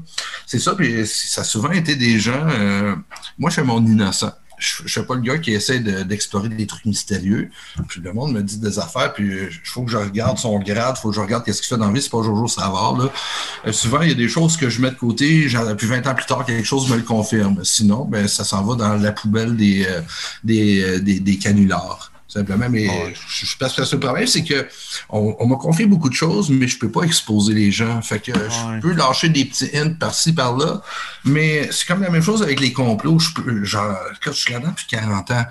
Et puis, euh, j'ai des choses que c'est extrêmement plausible. C'est vraiment plausible. Ça va l'affaire la plus tirée par les cheveux. Mais je n'ai pas de preuves factuelles scientifiques et je peux pas prétendre avoir l'autorité sur les autres. C'est ça la grosse différence. Puis, malheureusement, euh, moi, je suis complotiste mur à mur aussi. Mes paroles, mes écrits, euh, euh, je passe mon temps à dire aux jeunes, par contre, calme-toi les. Mais c'est basé là-dessus. mais j'aime pas ce qui, est fait avec ça. Je vous donne un exemple. Ils sortent une espèce de panique morale sur les pédophiles sataniques, qui est la même chose qu'il y avait en 1984. que quand ils ont- QAnon, ouais, qui ont juste Ouais. des théories qui ont, qui ont pas d'IP. Ouais, ben toujours, que ça- c'est c'est drôle que ça a sorti à la fin des années 70, cette affaire-là. Tout le monde paniquait, puis whoop, l'heavy metal est sorti, tout le monde est sorti après l'heavy metal, puis l'expérience allemande avec des pédos a duré jusqu'en 2003. Euh, tu sais, l'expérience de comment ça s'appelle, dont Emlich, euh, Zucker, whatever, c'est un, ça fait être légalisé là-bas.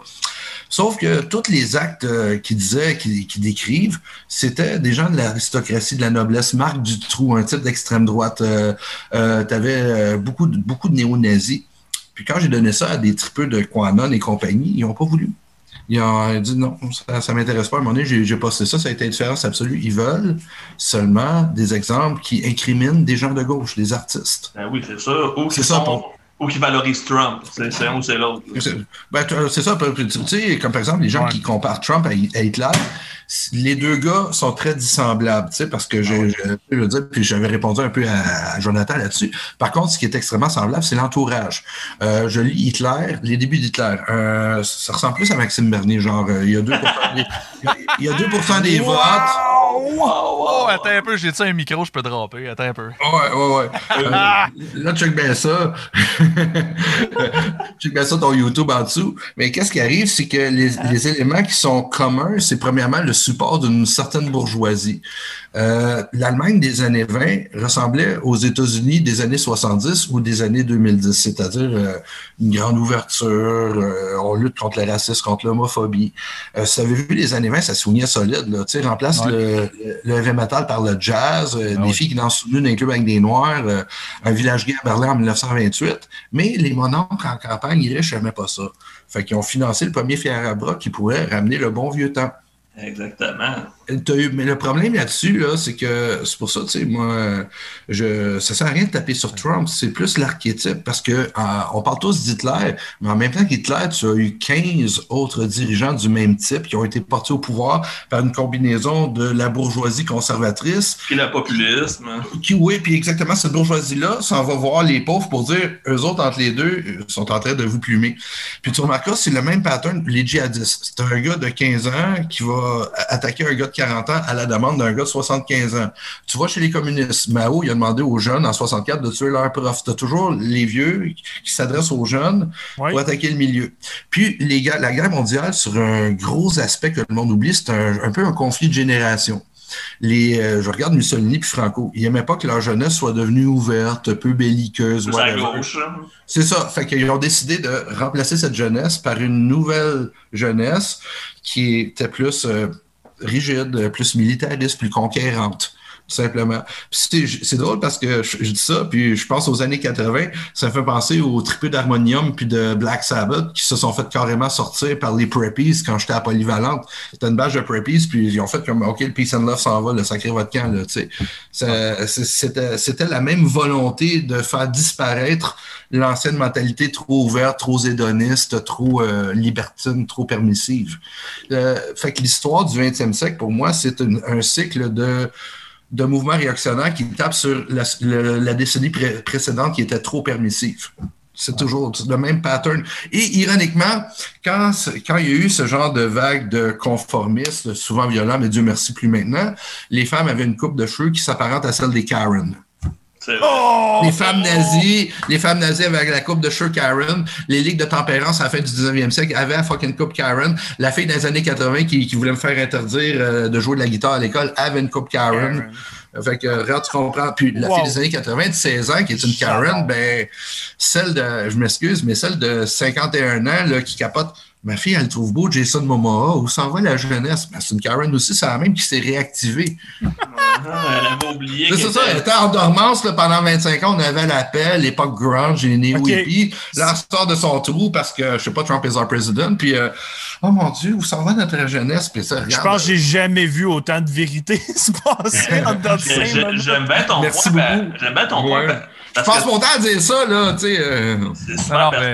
Vas-y, vas-y, Jonathan. Mais, Trump, dans le fond, c'est c'est une question de circonstance. On a Trump parce que on a donné la chance à un Trump. Ça aurait pu être n'importe quelle autre espèce de- d'énergumène. C'est que les États-Unis étaient rendus à ce stade-là. Fait que Ouais. c'est pas nécessairement contre Trump qu'on a un problème présentement, c'est contre tout ce qu'il représente puis tout ce qu'il essaie. Oui, t'as compris, man. Il est un puppet, là. Il est un puppet. Moi, puis- c'est pas Ouais, un et- puppet qu'un gars qui, je pense qu'il est même pas conscient. Ben, ben, c'est ça. Moi, moi, je pense, moi, je pense vraiment que Trump, c'est, il, est- il est- tu sais, je pense même pas qu'il est raciste. Je pense même pas qu'il est de droite. Je pense que c'est juste un businessman opportuniste. il sait fait c'est quoi, comme. Il sait que- quoi que- dire pour. Qui a euh, vu, tu sais, le président avant lui, ben d'un, en, en partant, il a voulu, il a voulu se nommer président tant qu'à moi parce qu'Obama, il l'a bâché dans un, Ben dans oui. un souper une fois. Ouais. Puis c'était juste comme, OK, moi. Puis là, ben, je pense qu'il a peut-être vu l'opportunité de la droite puis l'extrême droite de faire comme, OK, d'un, sont racistes. On a un président noir, il aime pas ça. Moi, m'a faire semblant d'être raciste, m'a rentré. Ils vont être contents, ils vont toujours voter pour moi, ils vont être là longtemps. Moi, je, moi opinion personnelle d'un gars qui a pas de fait, mettons. Là, tu sais, là.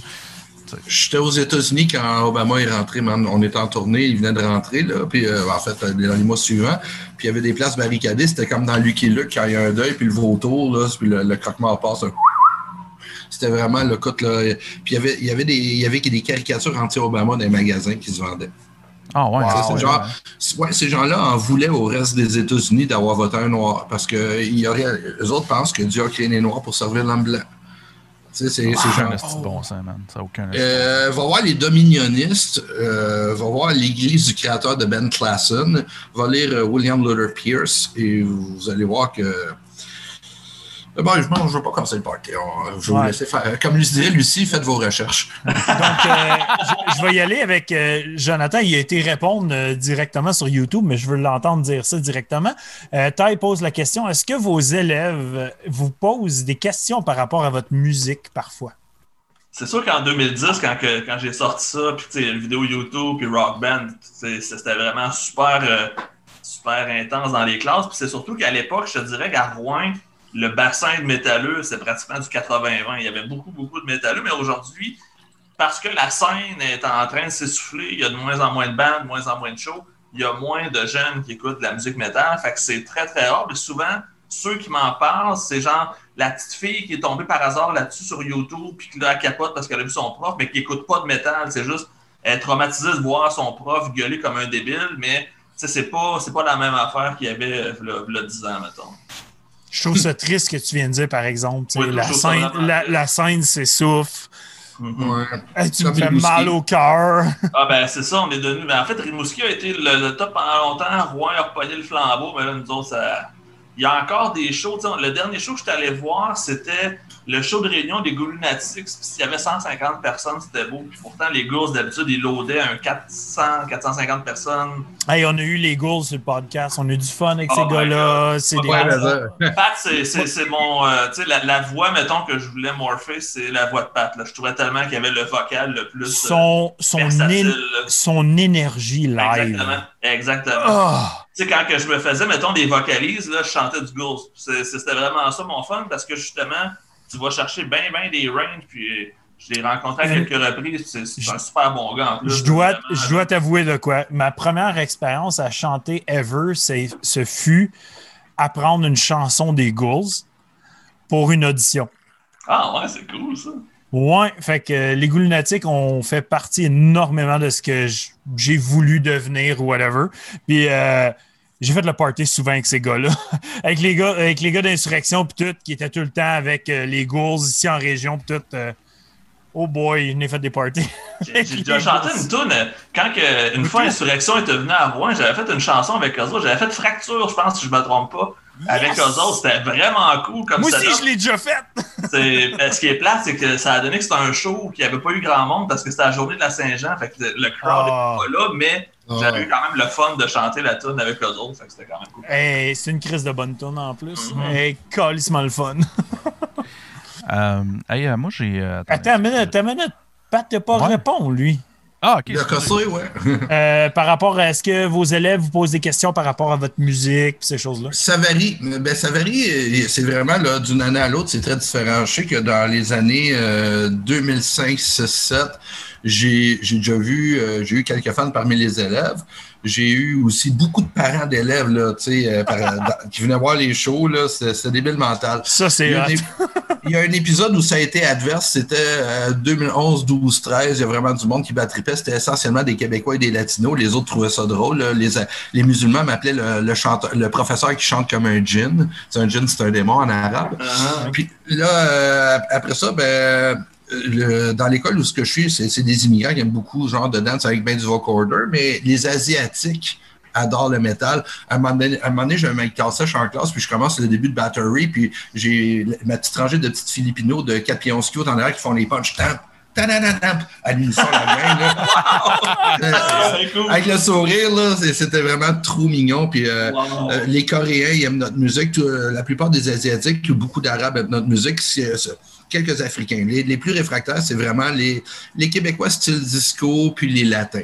La seule plainte que j'ai eue de, de- de parents d'élèves pour euh, ma musique, c'est venu d'une personne qui était latino. Je pense que, ben, premièrement, ils ont un gros, un gros préjugé contre les voix rauques. Je me rappelle que Garou, il avait donné son disque à une petite fille d'un pays latino quelconque. Ben, il avait dit, voyons donc, t'aurais pas pu attendre de guérir ta grippe avant d'enregistrer. Ils comprennent pas que quelqu'un puisse Ah, ouais, délibérément chanter avec Ouais, une voix la, voix plus gutturale. ou, euh, Ouais. Ouais, ouais, ouais, c'est ça, les gars. Eux autres, ça tu, dois- tu chantes clair ou tu chantes pas, là. Je parle de la scène commerciale. là. Ouais, c'est pour ça qu'il y a beaucoup de trash, d'après moi, dans ces, dans ces, dans ces pays-là. Parce que, I guess, C'est d'aller dans le debt puis dans ces affaires-là, c'est c'est moins dans le. Dans le pas, pas dans Ça, le c'est plus mais- lyrique, c'est plus Ben, canton. Ouais, c'est ça. Ouais. Tu sais, mettons, quand tu regardes en Italie, là, les, les bandes qui sortent le plus, c'est Flash God Apocalypse. C'est- C'est c'est la seule Ouais. exception ou presque, parce que sinon, c'est vrai que c'est pas mal plus euh, Ouais. Du mid-range à la, à la James Hetfield. non? Ouais. c'est ça. Ben, ben, tu sais, on Mais il y, a- avait. il y a une scène en Afrique, qui, il y a une scène, il y a une scène métal au Ghana, puis dans quelques pays africains Ah, qui ouais. lèvent. Les autres, c'est dans le grindcore, là. Ah, ben, j'ai Ah, vu ouais. un band sur YouTube, justement, de, je pense que c'est- peut-être ça, ghanéen, mais quand même, tu fais le saut, là. C'est c'est- c'est- Ouais. c'est Ah ouais. bien enregistré, ça sonne. Puis, euh, On trouve plus, puis il n'y a plus personne ici qui va trouver Chitonic euh, exotique. Moi, moi j'ai toujours trippé sur cette bande-là, le bande de Taïwan. Euh, C'est justement, très bon. Je les ai déjà vus en show. Freddie Lim, c'est un des meilleurs role models. Lui, Bruce Dickinson, c'est comme des. Tu sais, là, je les montrerai comme exemple à Jeunesse. Je sais pas, c'est parce qu'il a été élu au Parlement taïwanais. En passant, un gros gossip, euh, Doris la bassiste, c'est sa femme. là. Puis, euh, euh, puis c'est ça. Puis euh, ils, vont, ils vont jouer localement tant qu'il est politicien. Mais là, le problème, c'est que la Chine veut réenvahir Taïwan. Puis ce gars-là, ils l'ont dans le collimateur solide. Là. Ça, c'est un qui s'est compromis. Ça va, être comme, ça va être la même affaire qui va arriver comme le, le poète qui est mort quand Pinochet il a pris le Chili. Ça, a- ça a été le premier qu'ils ont fait gagner. Là, tu sais. Ils, sont- ils vont se débarrasser de ceux qui ont de l'influence. Hey, euh, moi, Ben ouais. tu, tu parles de. As parlé de, de la Chine puis Taïwan. Là. Moi, j'ai- Ouais. je, je veux m'instruire, là, puis j'ai comme Ouais. les deux gars parfaits pour ça. là. Euh, c'est quoi le, le gros beef entre la Chine puis Taïwan depuis ces années-là, puis le gros beef entre la Russie puis l'Ukraine? OK. Euh, Pat, tu prends-tu la Chine puis je prends la Russie? Ah, euh, tu, peux, tu peux essayer les deux, puis tu vas voir si je suis complète. ben, En c'est. fait- dis- Oui, vas-y. Ben, en fait, je, je- préférais la Chine parce que je suis plus à l'aise malgré que les Vas-y. En fait, le problème, c'est que la Chine euh, était à la base, avant la révolution communiste, dirigée par un certain Chiang Kai-shek, qui était une espèce de capitaliste bourgeois slash euh, dictateur slash pas très très très cool. Un Trump, quoi? Quand- Ouais, ben, c'est un, c'est un espèce de. C'est un, gars qui était pas. En fait, la Chine a eu deux mauvais choix. Il y avait comme pas de mauvaise solution, pas de bonne Ouais. solution. Fait que Ouais. quand les communistes de Mao ont gagné puis ont été capables de battre Chiang Kai-shek, il s'est sauvé à Taïwan avec ses partisans. Ah, ok. Ils ont fondé Taïwan comme ça, mais selon la Chine, c'est des Chinois qui sont allés à Taïwan, donc techniquement, Taïwan fait partie de la Chine. Fait c'est pour ça qu'il y a une espèce de guerre entre les deux, parce que Ouais. pour les Chinois, ils n'ont jamais abandonné Taïwan, ça fait partie de leur territoire. Fait que là, il y a une espèce de guerre entre les deux. Puis la raison pourquoi Taïwan est encore là puis qu'ils n'ont pas été envahis, c'est qu'ils sont backés par les États-Unis. C'est la seule Ouais. raison pourquoi les Chinois sont pas encore là. Et c'est ce qui risque de toujours les sauver parce que dès que les Chinois vont intervenir à Taïwan, c'est là où on risque d'avoir le début d'une troisième guerre mondiale. Ouais, ça, ça, ça pourrait. Euh, on, est, on est content que c'est l'autre bord. Pour ce qui est de l'Ukraine, je suis pas un spécialiste, mais il y avait une mosaïque de plusieurs petits pays à l'époque. Et puis, euh, quand la Russie a pris l'expansion de l'Empire, ben, ça s'est fait au dépens de ces pays-là. Mhm. Puis, dans la Deuxième Guerre mondiale, euh, je peux pas dire que ça a été amalgamé. Il y a eu des tentatives avant, mais Staline a réellement annexé l'Ukraine et pour, il a essayé d'effacer l'identité ukrainienne en créant une famine artificielle de Ouais, mort. Ah oui, avec les excuse, cannibales. puis les- Ouais. Je veux pas, je veux pas vous couper, mais il y a un excellent film canadien qui parle de cette période-là de la Ah ouais? famine. Euh, je me rappelle plus le nom, je vais essayer de le trouver, je vais le mettre sur dans le lien YouTube. C'est, j'ai sérieusement, parce que j'ai juste pour faire un, un background, j'ai travaillé, euh, j'ai travaillé comme technicien au musée de- canadien de l'histoire puis musée canadien de la guerre. Euh, Fait que euh, à chaque fois qu'on, puis au musée de la guerre, il y avait beaucoup de visionnement de films. Euh, puis moi, ben pour fallait que je teste les Blu-ray puis les affaires, fait que fallait que j'écoute les films d'avance. hein. Ben oui, ben oui. Euh, man, c'est que je filais pas après la fin de ce film-là. là. C'est fou à quel point l'histoire qui s'est passée on n'en entend pas parler. Pourtant, je pense qu'il y a millions de personnes qui sont mortes de faim artificiellement, puis que ça a poussé des gens au cannibalisme avec les membres Ouais. de leur propre famille. Ouais. Ça n'a aucun sens ce que Ouais. je viens de dire là, puis pourtant, ça a été. Ouais. Puis ça Staline- prend- 2500. Puis Staline, là, il a pas 2500 été. cas. Il a- Staline a juste dit Let them starve to death. Exactement. Carrément. Il a dit ça, il a dit ça à ses, à ses générales, whatever, là, comme coupez-le à la bouche jusqu'à temps qu'il meure. Ah, Staline, c'est tellement un personnage. C'est c'est plate parce qu'on parle souvent de Hitler comme le pire personnage. C'est toujours lui qui revient. Non. Dans les faits, c'est pas lui. Mao puis Staline étaient pas mal plus Non. violents, puis ont fait pas mal plus. ce qui est plus, ce qui est le plus grave là-dedans, c'est qu'à cause de Staline, euh, des idées de base du communisme sont combattues farouchement. C'est quoi le, le pitch de vente du communisme? Une société où il n'y a pas de classe sociale, une société où tous les avoirs de la société sont divisés, euh, slash le nombre de personnes présentes. Euh, Il n'y a pas grand monde qui l'a fait à part euh, les congrégations religieuses puis les tribus autochtones. Toujours est-il, c'est que Lénine, il a essayé de faire comme Marx un peu, puis il a été intégriste, mais dans- ce que tout le monde oublie, c'est que dans les trois, quatre dernières années de sa vie, Lénine, il a reconsidéré, puis il a dit on n'est pas prêt pour ça. On va Ah, ramener l'économie, on va ramener l'entrepreneuriat, euh, puis On n'était pas prêt à faire l'espèce d'utopie de. de ouais, futuriste. Mais Lénine, il Ouais. était fucking smart. Ouais, mais quand il même. comprenait exactement ce qui devait être fait. Puis lui-même a fait Wow, non, on n'est pas prêt. Non, c'est ça. Ça. Puis là arrive Staline. Euh, Staline, lui, euh, il a complètement annulé tous les adoucissements de Lénine. Donc, Staline, par rapport à la doctrine léniniste, c'est un intégriste. Tu sais, euh, il m'a donné un exemple. Jésus et Mahomet, ils ont écrit plein de choses en respect aux femmes. Mais les, les religieux misogynes, là, ils passent vite ces pages-là. les- euh, ben, ils ont fait, Staline a fait exactement la même chose. Puis la, la plus grosse, c'est, il a, lui, il a recommencé à toutes ses ailes, mais il a pu redonner. Il a fait comme j'achète mon armée, mon industrie lourde et whatever. Puis ça, euh, puis ap- après ça, la pire hypocrisie, c'est il s'est fait comme un, un cheerleader de Lénine. Il a cité Lénine, mon ami, les bases du léninisme. Euh, Qu'est-ce que Lénine mettait dans ses céréales le matin? Comme je venais à Lénine, mais il faisait exactement le contraire de ce que Lénine voulait faire. Je parle le Lénine qui a maturé. là, qui a- Idéalisé. et non, et non pas le Lénine qui a tué du monde aussi pire que, tu sais, Oui. parce que Lénine avait du sang sur les mains, il a voulu. Ben oui, la états, révolution russe. Ceux Ouais. qui cherchent une bonne série, écoutez, écoutez de, de Dernier Tsar sur Netflix, justement, qui explique Ouais. la montée de, Ouais, de Lénine écouter puis la fin des Tsars de Russie. Là, c'est... Ben, juste. Mais euh, sauf que. Le- juste- je, je veux pas te couper, j'ai, trouvé le, le nom du film, c'est euh, Bitter, Har- euh, Bitter Harvest. Pour ceux qui Ah, s'intéressent.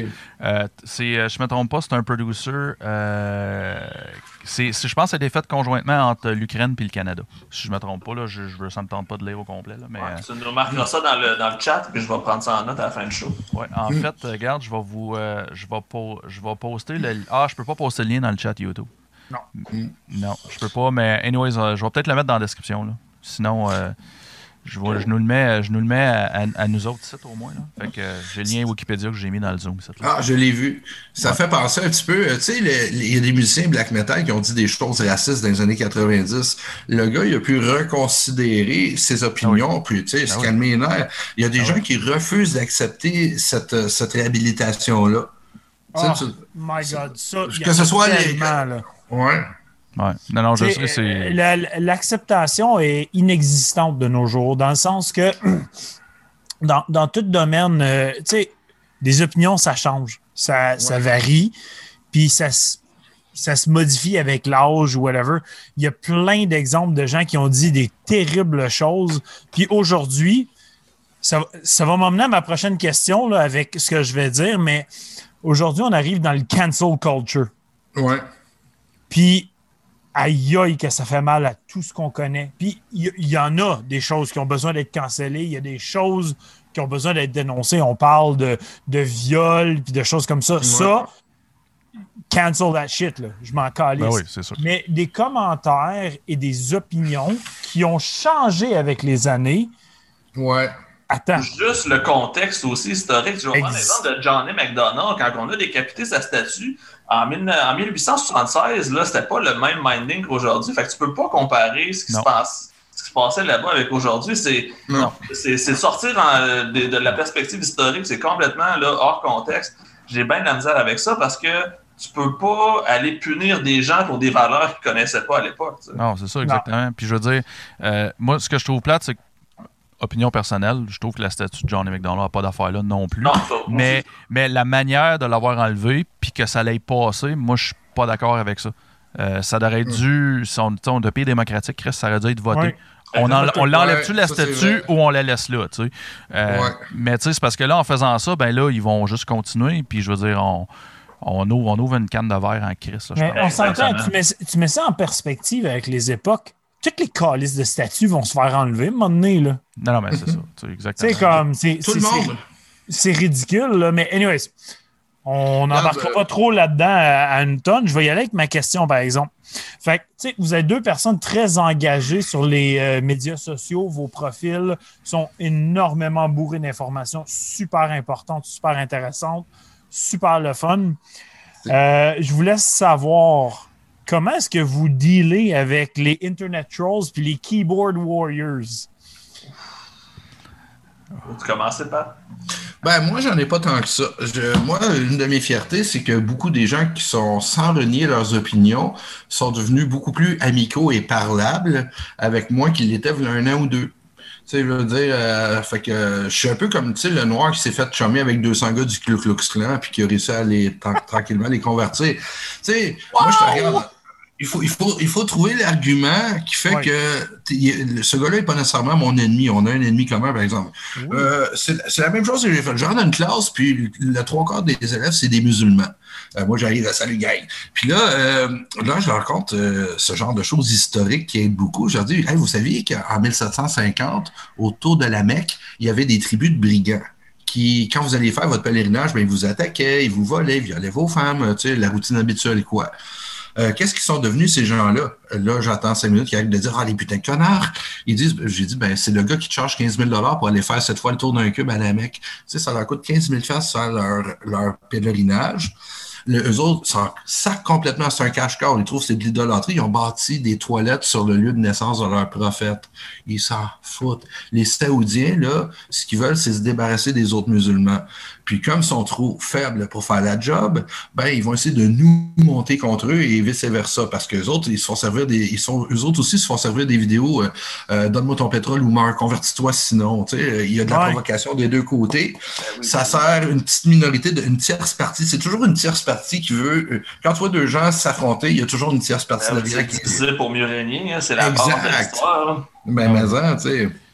Puis Chris, on n'a pas compris encore. On le Ben, fait. Ben, m'a donné un La exemple dans ta vie meilleure, privée. la meilleure phrase qui existe, c'est History repeats itself. C'est ce que je dis tout le temps. Illusive Golden Age, tu sais, euh, le troisième album de Doggery, L'Ange d'or illusoire, ça part du fait que les Romains se voyaient dans le futur, puis quasiment aller dans l'espace, puis ça est tombé dans la grosse barbarie que tu donnes même pas un nom à tes enfants parce que tu penses que tu vas aller en enfer euh, dans deux semaines. Il y a eu des sociétés très, très libérales comme la nôtre en Inde, euh, à des places comme ça, ça se sont fait wiper pour les mêmes maudites raisons que les Romains et nous autres bientôt éventuellement. C'est toujours le, le jour de la marmotte. Je veux dire, c'est des cycles qui reviennent. Fait que l'histoire, c'est au comportement humain, ce que la météo et à la température dehors. Tu sais, si je te le dis, euh, les feuilles tombent, il va y avoir de la neige dans un mois ou deux. J'ai des bonnes raisons de le croire. Ouais. I like it. I like it. Thank you. Euh, on va faire un petit euh, détour musical, je pense. On va retourner ouais. vers la musique. Euh, je pensais, euh, pendant vos préparations de cours, pendant euh, vos procédés euh, de réflexion, est-ce que la musique est un élément présent? Est-ce que c'est important pour vous? Et c'est quoi que vous écoutez?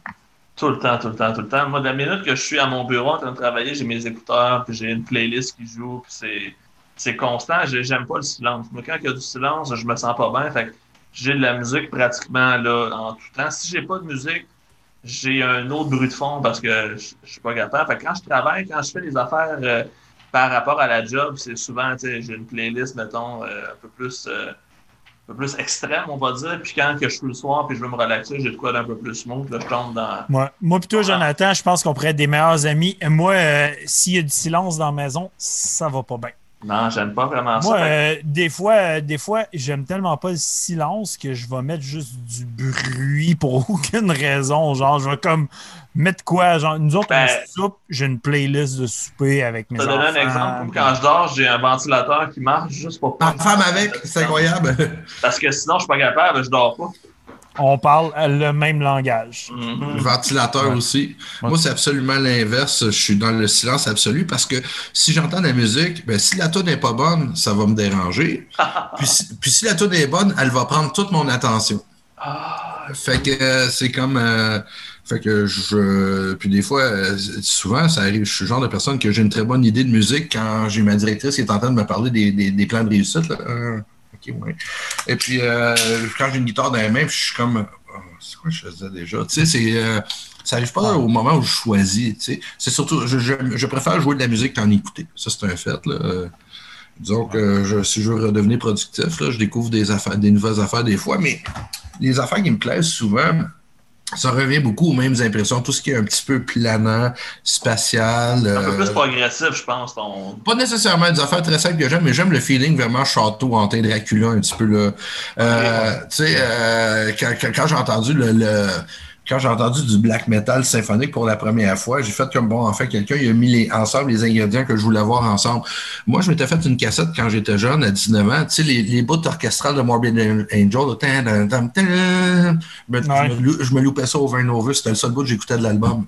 Ah, ouais. Ah, Wow. puis, euh, C'était comme, euh, bon, ça? Comme je suis obsessif de, de ces bouts-là. Euh, euh, Celtic Frost into the Pandemonium, c'est Dimmu Borgir avant Dimmu Borgir. Believer Ah ouais, ben- Dimension. J'ai toujours trippé sur le symphonique rapide. C'est comme. euh, T'aimes-tu le, t'aimes-tu le, le, le Dungeon Synth? C'est-tu ton genre d'affaire, ça? Ou? Euh, non, plus ou moins, mais c'est peut-être peut-être des bouts que j'aimerais, mais comme je te dis, euh, euh, puis moi, ce qui arrive, c'est drôle, c'est vers 11h30 le soir, avant de me coucher, c'est là que j'écoute du gros blast beat black metal, je suis comme, ah, ouais. Je. Quand j'écoute la musique, ça, ça me craint, ça me motive. Fait que le jour, c'est le plus intense possible. Puis le soir, là, je tombe dans une playlist genre de Johnny Cash, puis de, de, de Johnny Cash. musique, puis d'affaires de même. Johnny Cash, c'est- c'est la voix. là. Peu importe les styles, Ouais. c'est la voix la plus. Moi, si je veux relaxer, j'écoute du CCR. Ben, tu sais, c'est ça, exactement. Ouais. Ah, il y a plein d'affaires non métal que j'aime, mais je les aime pas nécessairement parce que c'est relaxant. Comme euh, j'aime beaucoup un, un band, ben, le chanteur vient de mourir, le Spirit of the West. C'est un band de folk de, de, de, de Colombie-Britannique avec des solos de flûte dans la Malmsteen quasiment. Puis Ouais. C'est très, très engagé euh, comme parole. C'est le seul show que j'ai vu un mosh pit, mais le band n'a pas de drummer. Puis euh, quasiment. Puis ça, c'était vraiment très bon. Là une coupe d'affaires vraiment. Euh, Propaganda, un band euh, autrichien-allemand des années 84-5. La chanteuse chante pareil comme Madonna, mais en meilleur. Sais, le, le vieux New, le vieux New Age, j'aime encore ça. Elle à note au lieu d'être une à côté. Ben, c'est pas qu'elle est mauvaise, mais tu sais, euh, en tout cas, c'est pas les meilleurs. euh, euh, c'est pas les meilleurs. Écoute, euh, le show business est sleazy. Moi, j'ai une couple de, de citations que j'ai glanées dans le show business. C'est, il y avait une chanteuse française à demander aux chanteuses québécoises, vous devriez essayer d'arrêter de vous prendre pour Maria Callas et montrer un peu de peau. Elle disait ça, tu sais, Et boy! Ouais, puis euh, il y, a- y un- il y a un producteur, euh, il disait tout ce qu'on demande à une chanteuse pour la lancer, c'est d'avoir un beau pip, le reste, on s'en occupe.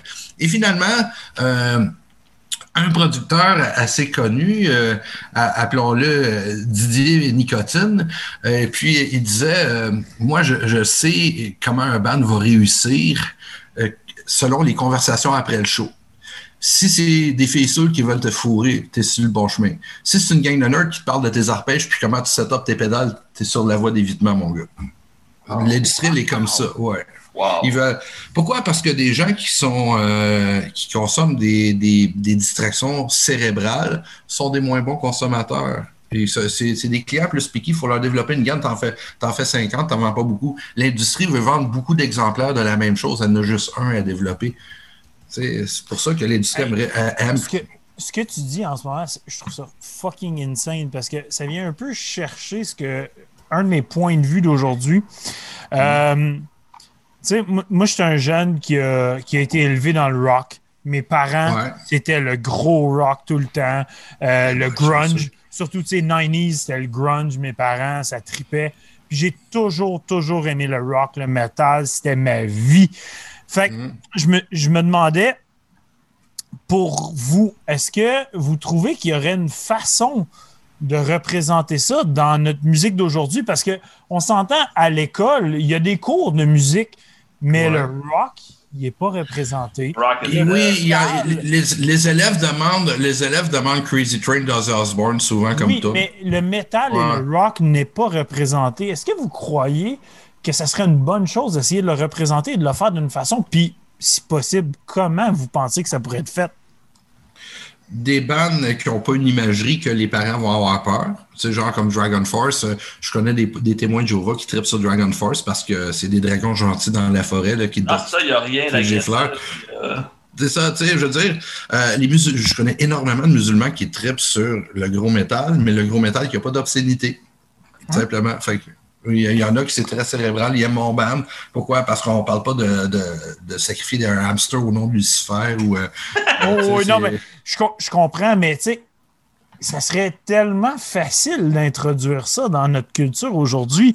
Claremont Rush. Tu sais, ce qui est triste, c'est je trouve que, hey, les métalleux, gang de marde, tassez-vous de côté, puis on n'en parlera jamais dans nos cours de musique, puis votre histoire est aucunement importante. Ben, là, ce que tu viens de dire, c'est un repeat de 1983, 84, 85 qu'on n'entendra plus jamais parler.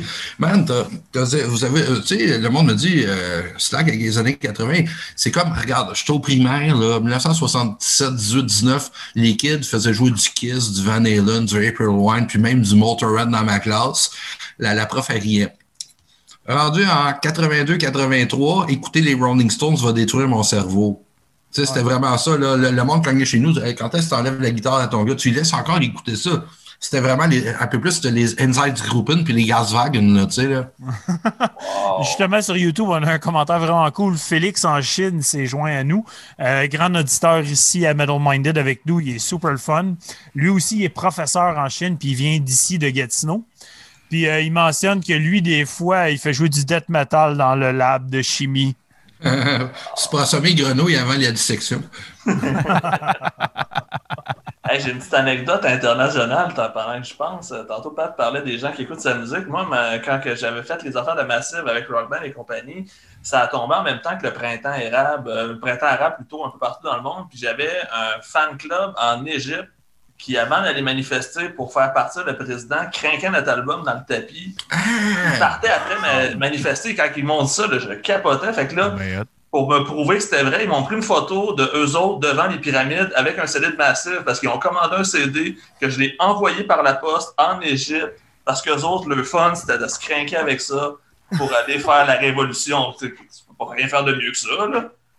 Moi, j'en ai une, man. Euh, Maudit que vous allez rire. Le début de l'année passée, il y a deux filles euh, qui traînent un gars. Tu sais, c'est un nouveau, il n'a pas l'uniforme, il visite l'école, il parle à peine anglais, il parle pas français du tout. C'est un Iranien, il arrive devant moi. Patrick, Augury. C'est genre, puis là, euh, il a appris la langue un peu. Il, a, appris la langue un peu plus tard, c'est qu'en Iran, il m'écoutait en cachette, puis il y a mon poster dans sa chambre. Puis là, je l'ai eu dans ma classe. Puis là, tu sais, chaque fois que je nommais, je faisais les présents, je tombais sur son nom, il était comme. Super. Fait, tu sais, c'est pareil comme si moi, j'immigrais en Angleterre, puis mon prof, c'est Ozzy, là, tu sais. C'est Ouais. bien cool. Dude, c'est malade. Ah, Ah ouais, euh, c'est quoi les chances, tu sais, quand tu penses à ça, là, c'est quoi les chances? J'ai sa photo dans mon sel. C'est- drôle, tu mentionnes, euh, tu mentionnes l'Iran. J'ai un, j'ai un, euh, un de mon bon chum, Mehdi, qui, qui, qui vient, qui vient Mais d'Iran. attends, peut- peut- peut-être que je le connais. Mehdi, euh, Mehdi euh, je m'excuse. C'est propriétaire du Coven ici c'est propriétaire Ottawa. du Coven Ah. à Ottawa. Euh, puis du Mavericks euh, à Star. Mavericks. euh, c'est ça qui c'est ça qu'il me disait. Lui, il m'avait fait écouter un band, euh, un band death metal iranien. Il disait Hey, check ça, c'est cool. Je dis, ah ouais, c'est bon, Chris. Il dit Tu te rends compte, ce monde-là sont allés en prison pour pouvoir jouer du, Ah non, death c'est metal. Puis ils sont, viennent- ils, sont, ils sont cachés, genre là, euh, genre ils font des vidéos, euh, tu sais, puis ils enregistrent comme cachés dans une grotte là, quasiment, là, tu sais, pour pouvoir. J'ai mon petit, j'ai ma, petite élève voilée, elle dit, Eh, moi, j'aime ça, Al Namroud. Tu sais, c'est un band de black metal saoudien qui sont super undercover. C'est V for Vendetta, leur affaire, là. C'est- fucké pareil, tu sais. C'est terrible de, de, de voir à quel point qu'on est privilégié. Hein? Tu sais, Oui. comme, on, on, on peut faire ce qu'on fucking veut. On peut dire les asti niaiseries Ouais. qu'on veut, écouter les niaiseries qu'on veut. Il peut y avoir des bandes comme Urban Aliens qui passent puis que personne Euh, ne dit rien. Puis, hey, c'est le fun, Urban Aliens. là. Plaisir coupable. Mais, les messieurs, savez-vous qui est le batteur original et parolier d'Urban Aliens? Théo Pitt. André Pitre. Ben ouais, Monsieur Complot. Monsieur, ben oui, c'est ça. Fait que, tu sais, c'est. euh, puis c'est- c'était la. Écoute, quand il était à la radio à CISM, on criait, man. Maudit qu'il était drôle, ce gars-là, là. Oui. Et puis, euh, ce que les gens savent pas aussi, c'est un prestidigitateur, c'est un magicien. Il a pris des cours de magie, puis il faisait des fois, il des shows, il faisait des shows de magie, là. Fait que, tu sais, c'est comme. euh, alors, il est toujours cool, mais des fois, sur l'entourage, j'ai un petit peu peur, là. Ouais, il est tombé pas mal dans mal. Lui a compris en fait qu'il y a de l'argent à faire avec le complot. C'est un, un Alex Jones québécois, je pense. Ouais. Malheureusement. Euh, Simon, est-ce que tu avais une autre question ou genre la dernière, là, moi? Euh, ouais, ben moi, euh, on va peut-être finir plus tard que tu penses, parce que j'en ai une coupe de papier qui va peut-être faire. Vas-y, vas-y. Euh, OK. Euh, à quelle époque du Québec auriez-vous aimé vivre et pourquoi? Euh, je- Maintenant. Moi, tout, c'est ça que je. Euh, L'histoire pourquoi? du Québec est tellement dark, euh, juste par rapport aux droits des femmes, droits des gays, droits des Amérindiens. Il n'y a rien. au- L'histoire du Québec, c'est une série d'échecs. Puis je pense que c'est aujourd'hui où on s'en sort le mieux. là. Je te dirais entre 2000 et 2020. Tu sais, le- Ouais. le- la génération que j'ai vécue, c'est la génération que j'aurais voulu vivre. OK. Ouais. Ou, Ouais, euh, le passé, il, est- il est sombre. Ouais, j'aurais aimé peut-être vivre avec mes connaissances actuelles à la fin des années 70. Puis là, je- j'aurais peut-être pas fait une coupe de gaffe que j'ai faite. là. Ouais, mais ça, c'est l'histoire de nos vies, je pense. là. Ouais, exact. C'est- l'histoire d'être un garçon, je pense. là. De- de- D'être quelqu'un. Des fois, des fois, des fois les, les, comment je pourrais dire, les, les madames, des fois, ils, tu sais, t- toutes nos vies, on a toujours une petite manière d'être Hey, c'est pas sûr que c'est une bonne idée. Ah, ça va être correct. Puis euh, cinq ans après ça, ouais, t'avais raison, c'était pas une bonne idée. Soit que ce soit ta grand-mère, ta mère, ta femme, ta soeur, ta cousine. Cas, Vite fait, vite Oui. fait de même euh, dans vos domaines, là. En ce moment, est-ce que est-ce qu'il y a un, petit peu un règne de peur par rapport à toute euh, la COVID et tout ce qu'on peut voir mondialement par rapport à l'enseignement? Pas nécessairement. Tu vois, moi, j'ai eu des cas de COVID dans ma classe. J'ai eu des groupes confinés qui ont dû faire de l'enseignement par Teams. Puis les jeunes sont plus responsables qu'on pense. Le problème, c'est pas les jeunes, c'est leurs parents. Les jeunes, Ouais. ils écoutent les consignes, ils respectent les règles, mais c'est les parents qui les poussent. Un peu comme on disait l'exemple de tantôt des, des, des intégristes musulmans, c'est souvent le- les plus vieux. C'est pas les jeunes qui pensent à ça, c'est les jeunes sont, sont, sont conscients, sont logiques, sont plus brillants qu'on pense. On a beaucoup de préjugés envers les jeunes. J'ai pas mal plus Ouais. confiance aux jeunes qui sont dans mes classes qu'envers ceux qui dirigent présentement. Ouais. Puis aussi, euh, de l'autre côté, ma mère a 86 ans, puis elle chialait contre les gens de 75. C'est des maudits petits vieux qui font pas attention. C'est c'est une femme de 86 ans qui dit ça. Elle a le droit, tu sais, là. Ouais. Non, mais, mais je suis pas mal dans la même situation que Jonathan. Euh, c'est des gens qui viennent souvent de pays où le masque se portait. Euh, oh, c'est exactement la même situation. Maison, ils sont très, sont très sages. Je n'ai pas eu de problème avec les parents non plus. On a peut-être trois, sur 1200 élèves, on a peut-être trois de quatre imbéciles. Là, puis, euh, regarde, on est très chanceux. Moi, j'ai une couple de classe, c'est des petits universitaires. Là, j'ai pas besoin de me pogner avec eux autres. Là. Simon, next question. Oui. Euh, excusez, là. que j'étais dans la J'écoutais, J'écoutais tout ça, là. Mais tu m'as pris au, euh, au débribu, comme les Bleus Potes disaient, là. Euh, Pierre son lourd. Ouais, c'est ça. le gars, il tombe endormi pour vrai. T'es obligé de descendre à Gatineau pour me réveiller, en tout cas. Euh, ben, euh, je vais, peut-être partir sur un autre sujet parce que ça, ça m'intéressait un peu qu'est-ce que, que, vous pensez. Là. Parce que je veux, veux pas, vous êtes, vous, vous, êtes des profs, surtout des profs d'histoire. Fait que je veux dire, euh, les faits, les faits, c'est important pour vous autres. Puis, à la base. Ben, à la base, c'est comme un peu le le lien de cause à effet. C'est un peu le, backbone de toute cette histoire-là. Euh, mm. Puis euh, je me demanderais, euh, c'est quoi la chose que vous changeriez dans, les médias québécois? Ouf! Euh, ben, ou les médias, ça peut être les médias en général aussi, remarquez. On va faire une autre émission. Parce que, ouais, non, ben, c'est ça. Ben, je vais juste faire un background parce que moi, j'ai un background en télé, tu sais. Puis moi, j'ai appris que, tu sais, quand tu fais un reportage, tu dois, euh, tu dois donner les deux côtés de la médaille pour que le spectateur fasse sa propre opinion. Puis sacrément que c'est plus ça. Ça se passe pas. C'est de l'information spectacle aujourd'hui. C'est une TVAisation de la nouvelle. Le problème, il est là. Le problème, c'est que la nouvelle, on s'en sert si elle fait du clic ou si elle fait de l'écoute. Fait c'est plus rapporter les faits, c'est rapporter ce qui va être une valeur monétaire. Fait on n'a pas l'information qu'on a besoin, on a l'information qui va nous faire réagir exactement, qui va nous faire réagir, qui va nous faire cliquer, qui va nous faire écouter. C'est, le problème, il est là, c'est qu'on n'a plus une information qu'on pourrait dire euh, impartiale fiable et compagnie. C'est, on pense que ça, ça va faire réagir, donc on va pousser là-dessus pour être sûr que tu cliques, que tu écoutes et que tu consommes. Ben, c'est l'information subit un, peu le même traitement que la, musique. Euh, je me suis déjà fait dire le heavy metal vend très bien, mais on peut pas le montrer parce que les gens qui écoutent ça ont des comportements de non-consommation. Tu, vas acheter moins de neige si tu écoutes euh, un band de tech que si tu écoutes Technotronic. C'est la même chose aussi avec beaucoup d'événements. C'est euh, de l'information qui fait vendre, de l'information qui, euh, comme qui dirait, on, va passer, on va faire passer une information qui va stimuler un comportement d'achat. Ouais. Que ce soit par panique, que ce soit par angoisse. Ben tout, ce qui se passe au Costco présentement. Là, J'ai vu qu'il y avait une pénurie d'altères parce que là, les gens ont peur que les gyms se ferment. Fait là, on pousse bien gros là-dessus, fait que ça fait juste amplifier. Puis, ah. Ouais. Alors, ils nous ont, euh, ils nous ont parlé couilles d'une manière ou d'une autre. Euh, c'est plate à dire. Puis, je veux dire, tout le monde, comme, sur le point personnel, tu je veux dire, même, euh, je veux dire, même ma femme, le gym est fermé, comme Ah, ben, je vais m'acheter telle machine que j'aime au gym. Ben, c'est correct, c'est cool, mais là, c'est parce qu'à l'échelle de, mondiale, mais, ou du Québec, mettons, ça fait que ça, les haltères, puis les. C'est un enfant tabarnak de la machine que le monde va juste lâcher d'utiliser quand le confinement va être fini. À la fin des années 70, début 80, après le lancement de la navette Columbia, euh, beaucoup de gens de des diverses industries ont demandé euh, à slacker ses affaires de science, puis ramener les sports d'équipe, puis ramener les soap opéra, parce que les mondes, le monde qui écoute ça achète plus de bébelles publicitaires. C'est vraiment... Euh, ils, ont, ils, ont, altéré le contenu de la télé, le rendre moins scientifique. Pourquoi? Pour avoir plus d'acheteurs. Mm-hmm. je n'avais un autre avant. Rejoindre plus de monde, dans le fond, c'est ça qui arrive. Oui, puis je veux dire, même il y avait. il y avait beaucoup de monde. Mais des, non, le, le, nombre de personnes était le même. Moi, regarde bien, j'ai fait un clip des années 90 avec Foreshadow. Je me suis pointé à Musique Plus pour faire jouer mon clip. Ils ont dit non, on ne fera jamais jouer ça. Je dis, ben, même si je te paye. Non, non, quand même, tu me payes. Notre commanditaire, c'est Maybelline et vos filles se maquillent pas c'est genre, euh, vous, euh, vous, vous, incitez pas les jeunes à acheter les produits de nos commanditaires. Les produits de nos commanditaires, c'est essentiellement des cosmétiques. Alors, il faut, faut, faudrait que tu pousses un style de musique qui amène les gens à se maquiller, à se grimer, puis là, on va te faire jouer.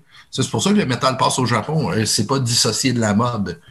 C'est euh, wow, quand vraiment ça. Ouais.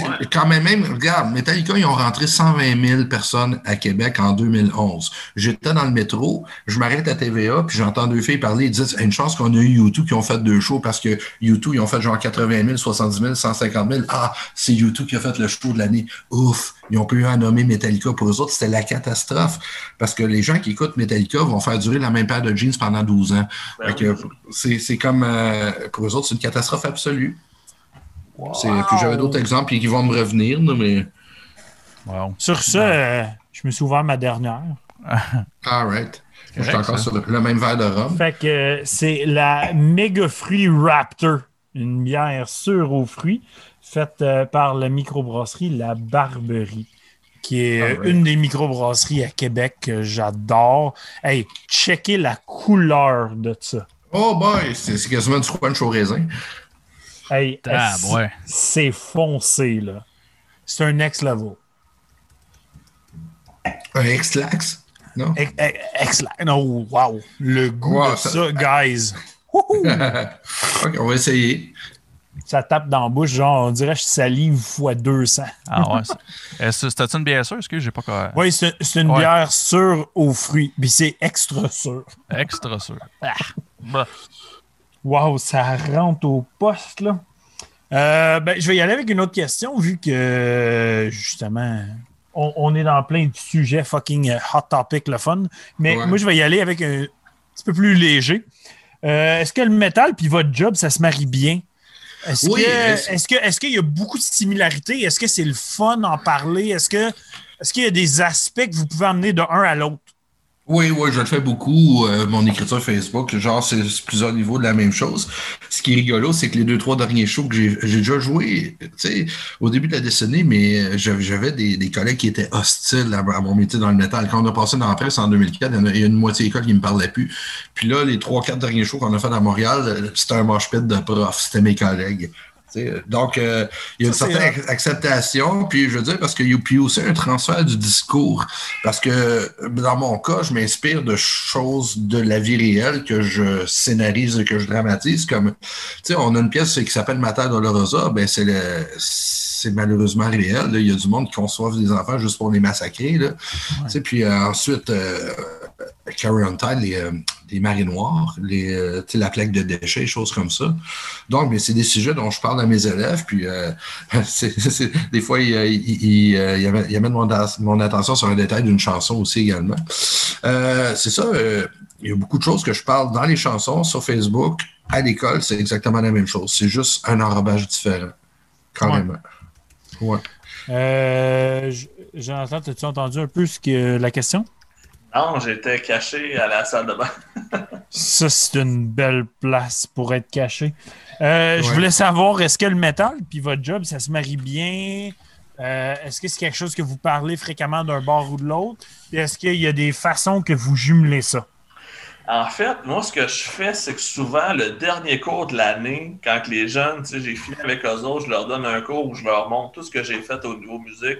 Puis, tu sais, je finis l'année en leur montrant tout ce qu'ils savent pas sur leur prof. Fait que, souvent, c'est là que je leur montre mon petit côté plus euh, hardcore, mais sinon, euh, c'est bien, bien rare que, que j'en parle en classe. C'est- ça fait, je trouve que ça, ça, ça se prête pas vraiment nécessairement. Ah, je peux parler d'anecdotes de tournée euh, euh, quand quand ça euh, quand tel type euh, voulait pas nous payer ou quelque chose de même là, mais c'est je me sers du métal souvent comme pour ramener les réalismes. Ben là, j'ai plus ça ces dernières années, mais j'ai quand même pas peur, tu sais, au moment où j'avais le plus d'exposure avec mon band, je faisais toujours pas d'argent. Puis moi, j'avais un petit jeune devant moi qui voulait lâcher l'école pour devenir un rapper. Je dis, regarde, reality check, mon ami. Tu je me suis servi un peu de ça, là, tu. Euh, j'ai compté l'histoire de Casey LMNOP, c'est pas du métal, là, mais bon, on reviendra. Un beau Ah, rappeur. Ben, c'est le rappeur qui racontait la vie sordide dans les gâteaux de Brassard. Mhm, ta gueule, gueule. Exactement. Tu, C'est ce- tu, ben, c'est ce qui s'est fait dire, ça. Wow. tu voles- Euh, tu m'as- tu tu volé mon punch, euh, Joe. Ouais, c'est correct. Je sais que, justement, euh, Pat, tu mentionnais que tu n'écoutes pas énormément de musique, euh, Ouais. mais je voulais quand même savoir vos albums en 2020 qui vous ont marqué ou quelque chose en 2020 qui vous a marqué. À vous. Le, le, le band finlandais, je te parlais tantôt. OK. Le nouveau ça- Sutra. Ça, ça je l'ai déjà noté. Le... Ouais, le nouveau Sutra, là, euh, à Eletia. En tout cas, il aime ça sortir des titres là, qui, qui donnent mal au, au mâchoire là, un peu. Là. Correct, ça. Je te dirais, le, le nouveau Cattle Decapitation qui est sorti juste au bon moment. Bring Back the Plague, là, c'était comme. Ah ouais, le clip, là, wow. Ah, c'est malade. Sérieusement, là. c'est- Les gars en confinement, en train la de fucking. tune de 2020. Moi, sérieusement, j'ai Mm. tellement écouté cette tune-là pendant le confinement. Je suis d'accord. Le nouveau Carnifex aussi, j'avais bien aimé. euh, World War X, là, c'était, une- c'est un, bon album aussi. Sinon, Oui. euh, ben, le dernier Cataclysme, faut que je le dise, je l'ai dit tantôt, mais je trouve que c'était du solide aussi. Euh, le nouveau The Spice Icon aussi, je suis un gros fan de Ouais. The Spice, puis je trouve que Purgatory, là, c'était- ils, ont, ils ont recommencé où ils avaient laissé ça, puis je suis toujours aussi fan de leur, euh, leur son deathcore. Donc, une dernière question, puis on termine ça là-dessus. Après ça, on va avoir peut-être le petit after party pour ceux qui veulent, mais on en reparle dans pas long. Mais je vais y aller avec une question vraiment drôle, puis ça, c'est le bassiste de notre band. Euh, à un moment donné, il dit Hey, j'ai une couple de questions que vous pourrez peut-être poser dans les podcasts qui serait le fun. puis il nous a shooté celle-là, puis Asti, elle m'a marqué, puis je trouve qu'à soir, elle serait vraiment le fun. Quel est votre talent le plus inutile? Mon Dieu.